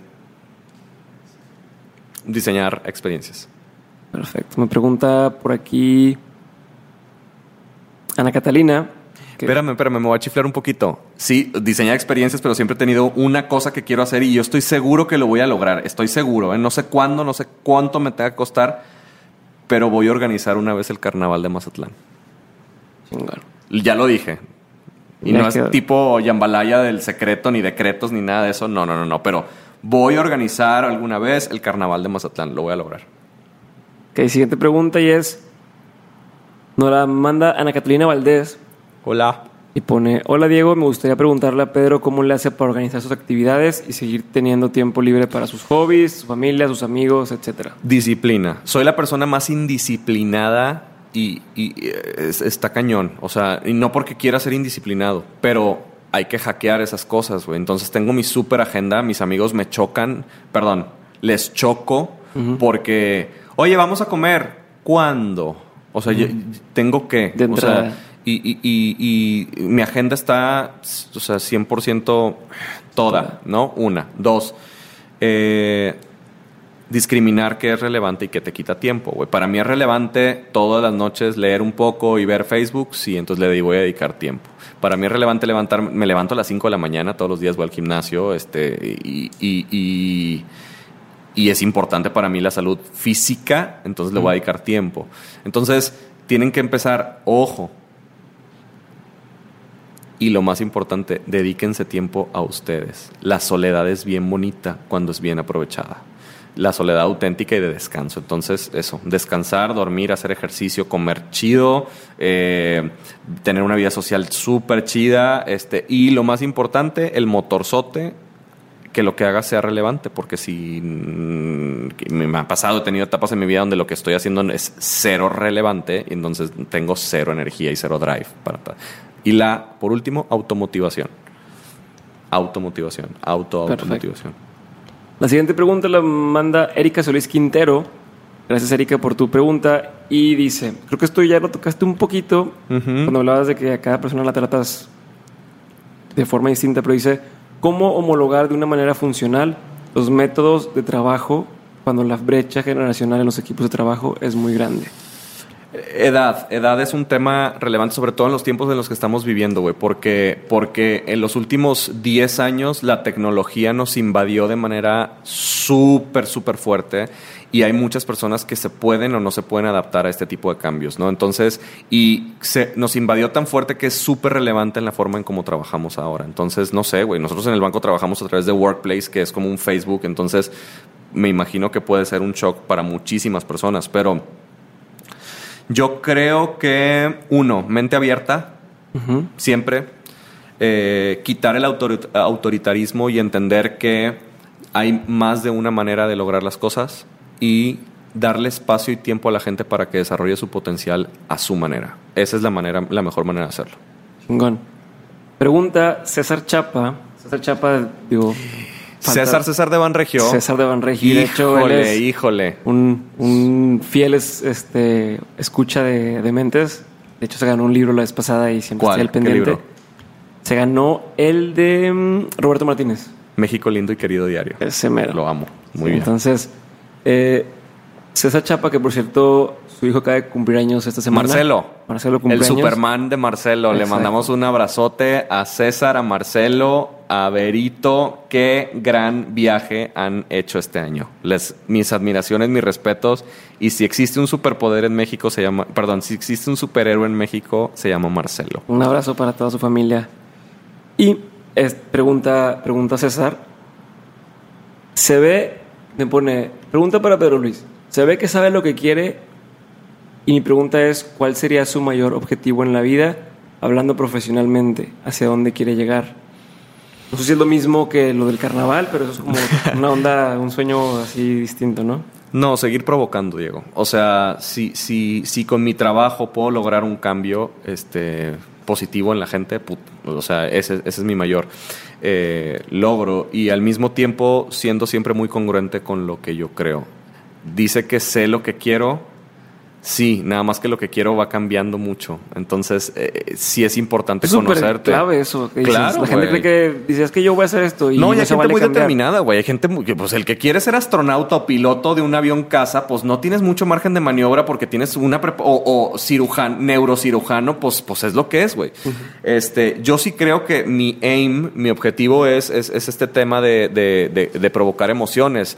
Las, las, los canales en cómo lo logre proyectar, pues obviamente van a ser distintos. Ojalá y logre construir o un canal lo suficientemente grande para impactar la vida de muchísimas más personas. Eso, eso sería como que un, un gran logro. Y ahorita nada más quería comentar, ahorita que dijiste eso de, de que, de que el objetivo ha sido el mismo, pero ha ido cambiando como el medio o algo por el Sí, estilo. sí, sí. Eh, me acordé, eh, hace como dos años estuve en San Francisco y se me ocurrió meter una clase de improvisación. Yo iba a un, a un taller de storytelling, eh, era así como yo venía de saco, era súper formal, y me voy a un lugar, un, un taller o algo así, donde la gente estaba... ¿Y había clown o no? improvisación. no? era nada más improvisación. Improvisación. Pero había gente bien rara, y entre comillas digo rara porque pues yo iba de traje, nadie iba de traje, también era raro ahí. Eras Había- el más raro seguro, Exacto, güey. había, había una persona así con el pelo larguísimo, otro muy dark, este, o sea, mucha gente de muchos tipos, ¿no? Y al final, Diversa, vamos a diversa, ponerle. pero y había unos que eran más similares a mí, entre comillas, ¿no? Que se veían más, entre comillas, normales, no resaltaban menos. De, de si lo quieres ver de alguna forma. Normales a ti. Ajá, exacto. Ajá, O sea, eso. hablando así, ¿no? Que se entienda de esa forma. Total, se acaba la clase y dicen, eh, bueno, pues uno nos vamos a ir a no sé dónde, a comer y a cenar. Y esta gente, este grupito de gente que era como la más distinta a todos los que estábamos ahí, dice, no, es que ahí es para turistas, nosotros vamos a ir a un bar que está ahí cruzando la calle.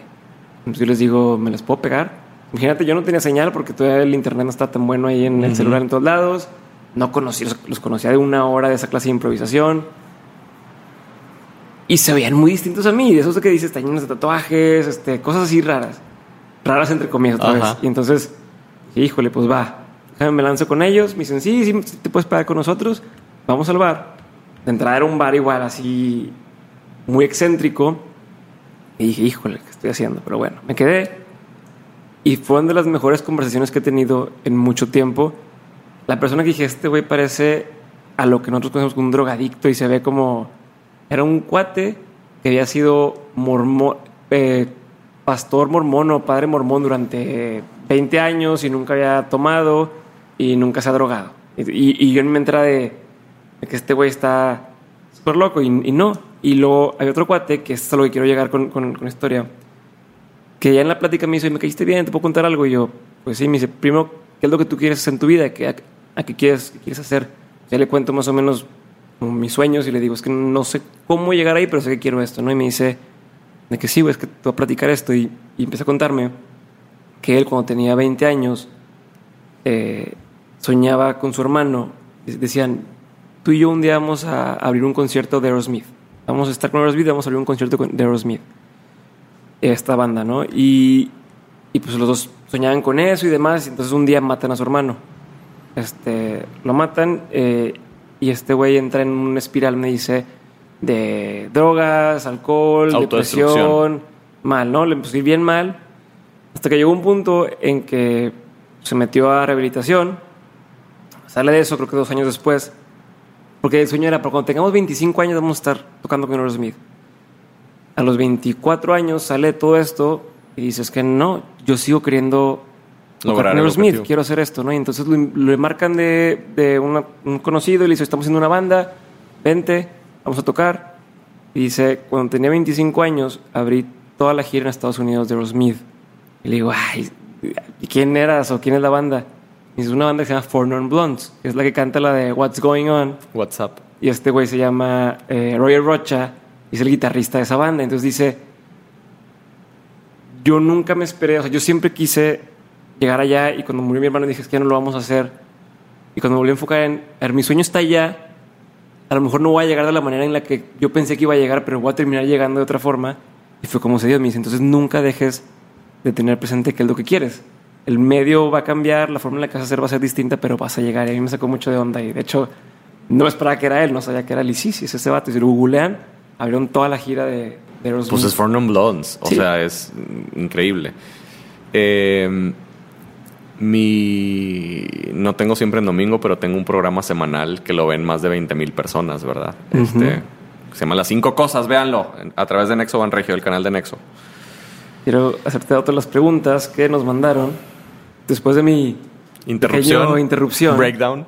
Sí, vamos por la siguiente pregunta de Silvia Paola Sierra Luna y nos pregunta, yo creo que esta pregunta a mí se hace muy interesante, incluso en un, en un nivel mayor a, lo, a esto, ¿no? Pero es, ¿cómo logró, Pedro Luis, cómo logró hacer algo tan innovador con empresarios bancarios y cómo los convenció de dar un giro así? Es que no los convencí. A ver, y eso es algo que como que Inicialmente. que lo escales a, a- o la gente lo puede interpretar en sus Mira, ahí propias te cosas, va, ¿no? ahí te va. Siempre estuve dispuesto a perder mi chamba. Siempre. Siempre para mí fue más importante eh, la propuesta que estaba haciendo porque creía en ello y me preparaba para ello. Y, y cuando hablaba de preparación es que me metía unas inmersiones fuertes en el tema que, iba a proponer. Eh, y platicaba con mil gente y probaba cosas yo antes de ir a, a pichar la idea. Y me las cuestionaron mil veces, güey. Soy malísimo para cuando me están cuestionando cosas. O sea, soy muy seguro de mí mismo, pero cuando me empiezan a cuestionar y a cuestionar y a cuestionar y a cuestionar, así de que pum, pum, pum, pum, pum, me pongo mal. Este. Pero. eh, yo creo que tenía de dos sopas, de decir, la banca de corbata me va a odiar y yo soy la banca de tenis, como me dicen, tú eres de la banca de tenis. Este enfoqué mi energía en construir puentes en lugar de muros. Señor Trump, ahí le paso la nota. Este, no es real. Este, logré empatizar con ellos, logré y un, y un tema muy real y muy real es que sabes qué pasa. Eh, lo que no lo, lo que no conocemos nos da miedo Por supuesto. ¿no? Y entonces yo creo que mi misma eh, característica de ser gay me ha llevado a entender a las personas un a otro nivel. Y, y- y lo que te digo, esto de que soy muy relajado y no tomo los insultos como tal, llevan porque, fíjate, uno de los proyectos que trabajé en algún momento, eh, me traje una película mexicana a Monterrey eh, de festivales, una película de festivales que logramos que se después pasara a, ci- a- a- a cines, ¿no? A salas de cines y demás. La película se llama Cuatro Lunas de Sergio Tobar Velarde y, y producida por Edgar Barrón, que les mando un súper abrazo si me están escuchando.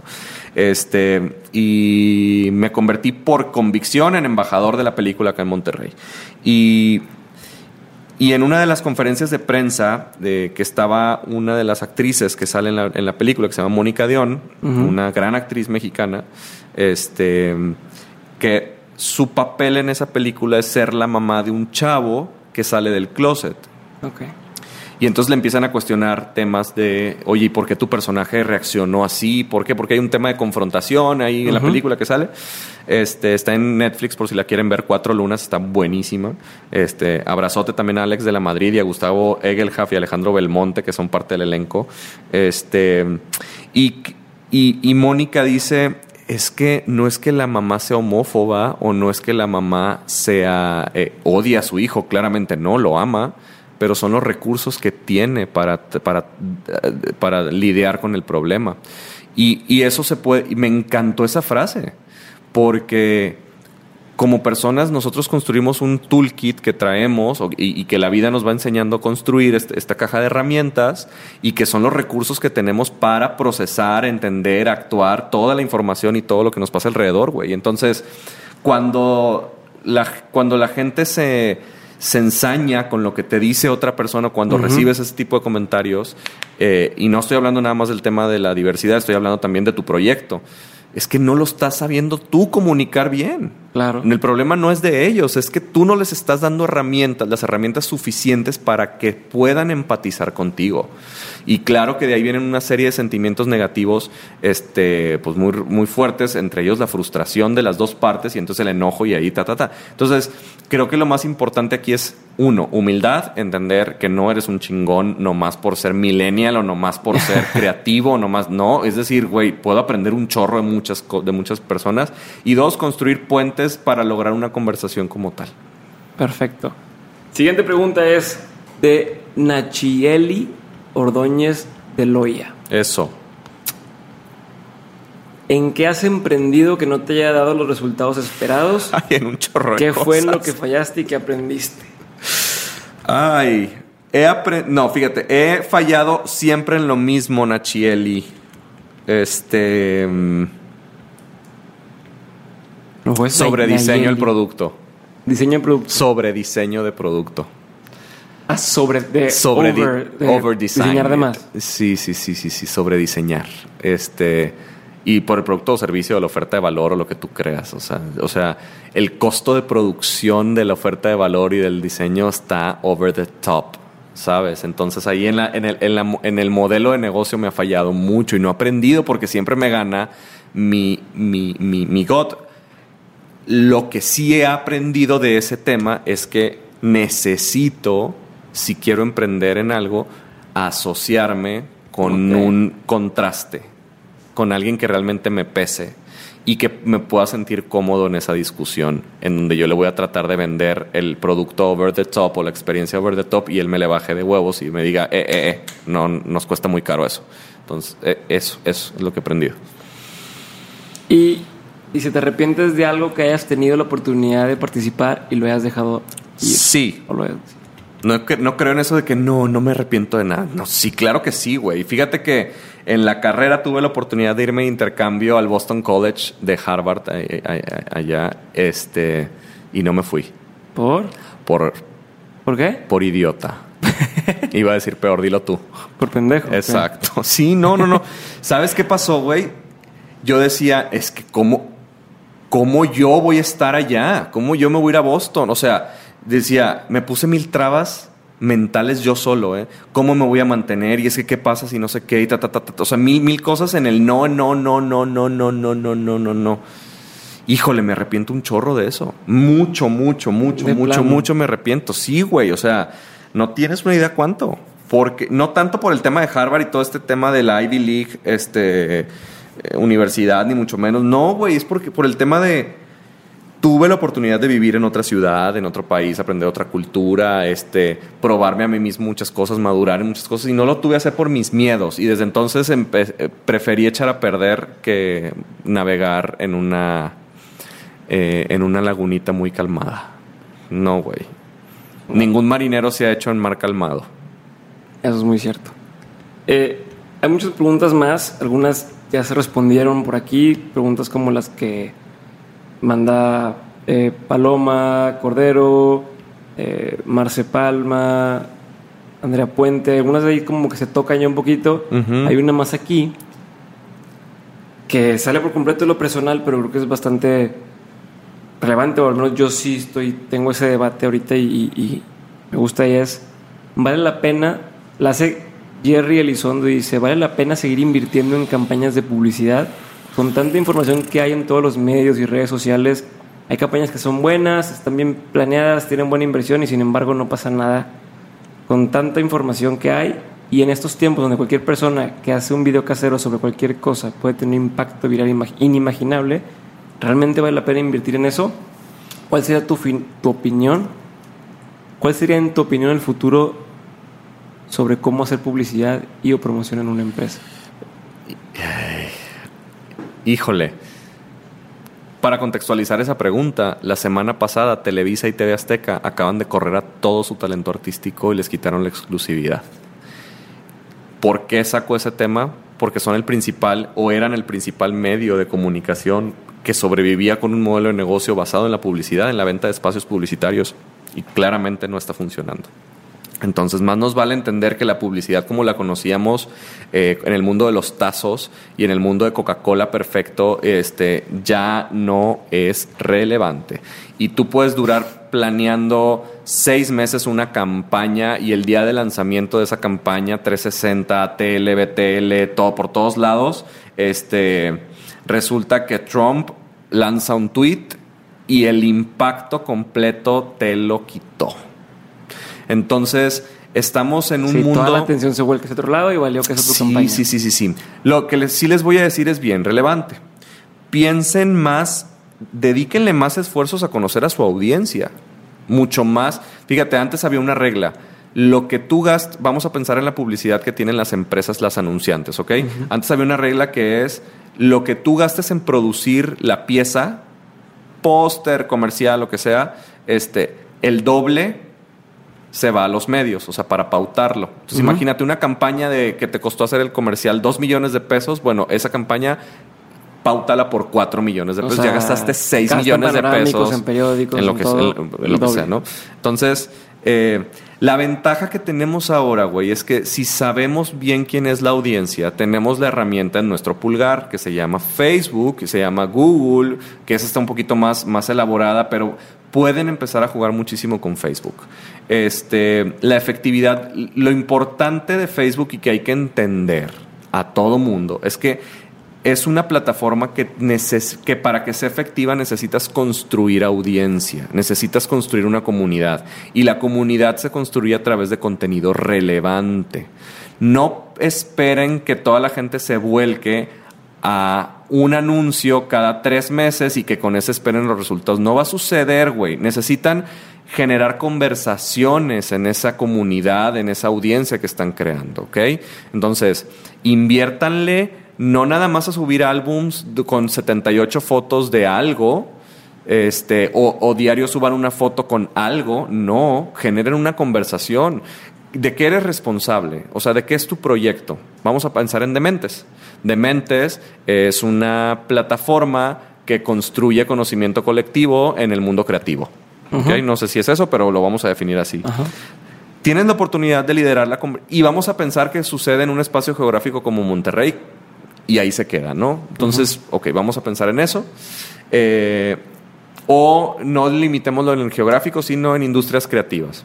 Entonces, tienes que describir quién es esa audiencia y empezar a generar no es más, ni le inviertes en generar, repostear o curar contenido que te encuentres sobre esos temas para que la gente quiera entrar a tu página y entonces generes esa audiencia. Y cuando tengas algo que decir publicitariamente, lo digas y te entiendan. No esperes que porque haciendo un artecito muy bonito, este, con tu logo abajo y poniéndolo en, tu, en tu fanpage y poniéndole una pauta de 10 dólares estalle, porque va a ser bien complicado, porque aparte pues hay un algoritmo indescifrable de Facebook que funciona de una manera muy rara.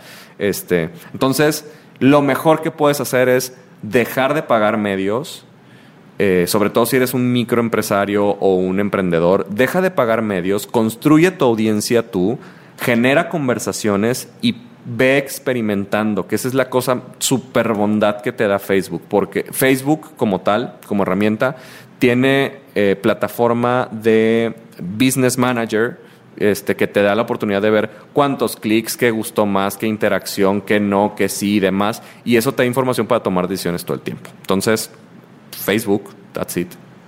Perfecto. Ahora sí, para acabar, vamos con las últimas preguntas que son mías. ¿Ok? Y es, ¿cuál es el pe- peor consejo que te han dado en la vida? O que hayas escuchado. No lo hagas. Es el peor consejo. No lo hagas. ¿Y el mejor consejo? Híjole, me lo dio alguien a quien es de las personas que más quiero en el mundo, que es Miguel Sagún. Y me lo dijo. tú háztelo. Si te gusta, te lo dejas y si no, te lo quitas. Y si te hace falta, mañana te lo vuelves a hacer. No pasa nada. Y eso me lo dijo en un contexto muy personal. Bien padre.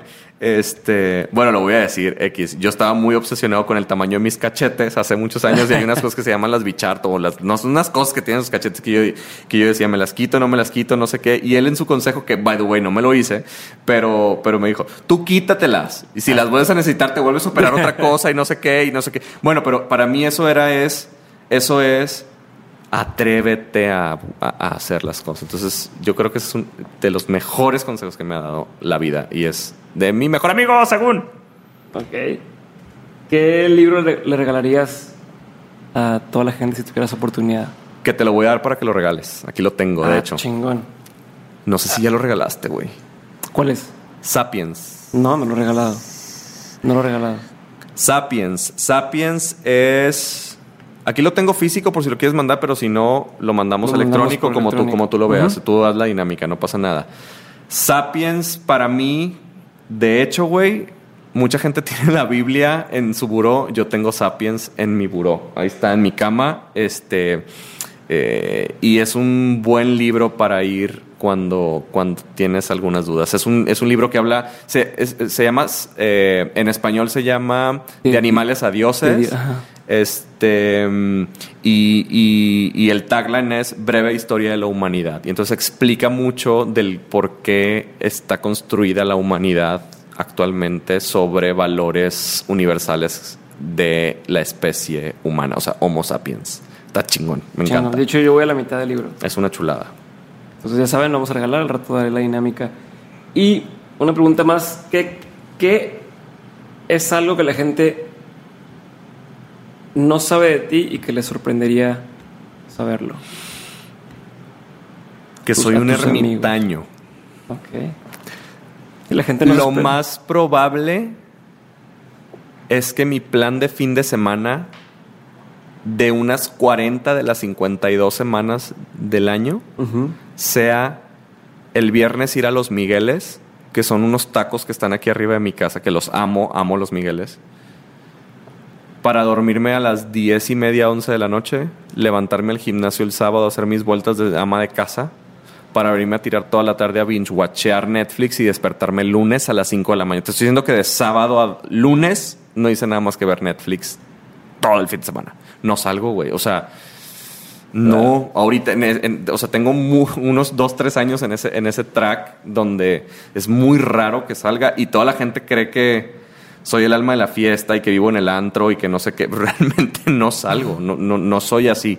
vaya, no, sé, güey, se me quitó, me hice viejito. ¿Qué es, ¿Qué es lo mejor que hayas comprado o que te haya hecho más feliz de menos de mil pesos? Es una pregunta muy buena y voy a dar una respuesta muy estúpida, güey. Eh, fuck. Y dices, esta compra está chingona y me costó menos de mil pesos. Dame, un segundito. Eh, las pizzerolas me dan un nivel de felicidad muy alto. Para los que no saben que son las pizzerolas, son frituras, son papitas o como le pueden llamar en otros países. Pues botanas, este, son snacks, son chips, son, son unas chips, este, sí, pizzerolas. Nos este, escuchan en, Guatemala, en es, Colombia. Una, es una respuesta. Saludos a la gente de Colombia, acabo de estar allá, me encantó. Este, sí, este, las me hace muy feliz la comida, güey. O sea, no, no la comida chatarra, me hace muy feliz comer. Mi familia guisa mucho, entonces, híjole, cualquier cosa que sea comida, un aguachile, por ejemplo, un híjole, güey, no sé, un, plato de pozole, el pozolita correje, claro, o sea, eso me va a hacer muy feliz. Si pudieras poner un panorámico, ¿qué diría? Un billboard en donde quieras o que todo el mundo lo viera, ¿qué diría?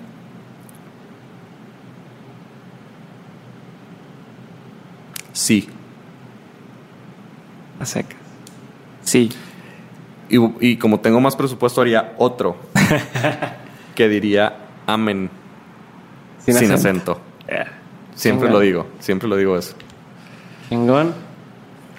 Y una de las últimas preguntas es ¿de qué cosa no hemos hablado que crees que deberíamos hablar en estas dos horas de conversación? Madre santa, güey. voy a binge-watchear esta- este, este podcast. Este... Que lo voy a dividir en dos episodios. ¿eh? Sí, güey. O, o en 10, güey. No sé. este... ¿Qué cosa no hemos hablado? No que digas, tengo ganas de, de que hablemos de esto y no se ha salido el tema. Sean muy curiosos, güey. Pregúntense por qué 27 veces algo. Métanse, investiguen. No esperen que la vida les hable ni que les entregue las cosas. Ustedes sean agentes de cambio. Ustedes. Ese es el. te- o sea, eso marca una diferencia abismal entre la gente que hace que las cosas sucedan, que sucedan y las que no. Este. Sean metiches. Cuestionen, pregunten. Dejen de hacer las cosas porque se las dicen. Este.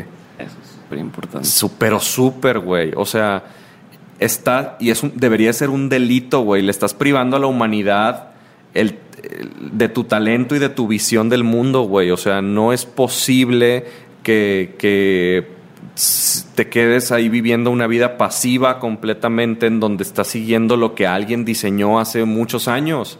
O sea, un abrazo totototote a Farid Diek porque tuvo un video que, que me hizo o sea, replantearme y preguntarme muchas cosas y, y- y básicamente Diego lo va a poner aquí abajo pero habla de que en el mundo a este mundo vinimos para algo no por algo para algo o sea no nomás naciste es imposible que hayas nacido para empezar y, y no es posible que te quedes siguiendo reglas, nada más. Rómpelas. Chingón. Y la última pregunta, la pregunta obligada es, ¿qué tres cosas te ha enseñado la vida? O si pudieras resumir más bien todos tus aprendizajes en tres, ¿cuáles serían? Sí se puede. Creer como hábito y crear como vocación. Y no se trata de ser feliz, se trata de ser relevante y congruente. Chingón. Así lo dejamos. Sorry, chavos. Chingón para que lo escuche completo. Gracias por escuchar completo el episodio. Este, No sé si yo lo quiero escuchar completo, güey. Muchas gracias por todo tu tiempo, todo tu tiempo, Pedro Luis. Fuck, güey. Y eh, quería saber nada más si la gente te quisiera seguir en algún lado. eh, A- Arroba pegado y con Z Instagram. Con esto de que hagas conferencias y demás, si te quieren invitar a una conferencia o, a preguntarte algo, ¿cuál es el medio? ¿Instagram? Instagram es el mejor, es mi mejor medio, es el que más reviso. Este, intenté hacer una página en Facebook, pero lo sentí súper impersonal, no me gustó. Y cuando vean mi Instagram, lo van a ver todo blanco y negro. Y no es porque esté deprimido, pero es una- un trip del artista Pedro Luis que como súper overshareo las cosas. O comparto mi vida completamente por Instagram, la verdad. Y pero es un tripcito mío de compartirlo parcialmente. Solo yo recuerdo los colores. Este, entonces, síganme en, en Instagram, que es arroba pegado y con Z, es mi red social favorita. Este, y pues ahí me mandan mensajes si quieren alguna pregunta o lo que sea. Listo. Muchas gracias, Pedro. Thanks, Diego. Gracias a todos por estar escuchando y los que mandaron sus preguntas. Muchas gracias. ¿Califico como demente después de estas dos horas? Yo creo que sí, güey. Estoy y si mal, no, la ¿verdad? gente se va a volver de mente estar escuchando tanto Fuck, tiempo, güey, pero lo tienes que editar, güey. qué esto. chingón. Bueno. Gracias. Thanks, gracias, dementes. Bye. Bye. Hola a todos y muchas gracias por haber llegado hasta este punto. Antes de que apaguen su podcast o de que le piquen stop o lo que sea, quiero agradecerles mucho por estar aquí conmigo, por estar escuchando este episodio y por estar apoyando este movimiento. Porque más que solamente un podcast, quiero que Demente se convierta en un movimiento que nos pueda unir a las personas que pensamos similar y no similar. Con similar no me refiero a las mismas ideas exactamente, pero me refiero a los mismos valores en cuanto a estar abierto a nuevas ideas, a eh, aprovechar los recursos que tenemos, a querer seguir aprendiendo, a sacarle provecho a la diversidad, a querer ser siempre mejores. Entonces, eh, muchas gracias por estar aquí. Y los anuncios del final, como ya lo saben, es síganos en Instagram, síganos en Facebook como Dementes Podcast en Instagram, Dementes Podcast en Facebook. En Twitter estamos igual. Me pueden seguir a mí como arroba Diego Barrazas en Twitter, Instagram y todos esos lugares. Suscríbanse al newsletter, pronto van a ver dónde. En Facebook, si se meten, ya va a estar ahí cómo suscribirse al newsletter. Y por último, si está en sus corazones hacerlo, por favor, déjenme un review. Les prometo, les prometo que los leo todos. Y si más que un review quieren dejarme feedback, también me lo pueden mandar. Me lo pueden mandar donde quieran, por comentario, por inbox, donde quieran. Todo el feedback, toda la retroalimentación es muy bienvenida y nos ayuda a seguir creciendo todos los días. Entonces, muchas gracias por estar aquí. Los quiero mucho y nos vemos en el siguiente episodio de Mentes, que es la siguiente semana, por cierto. Gracias.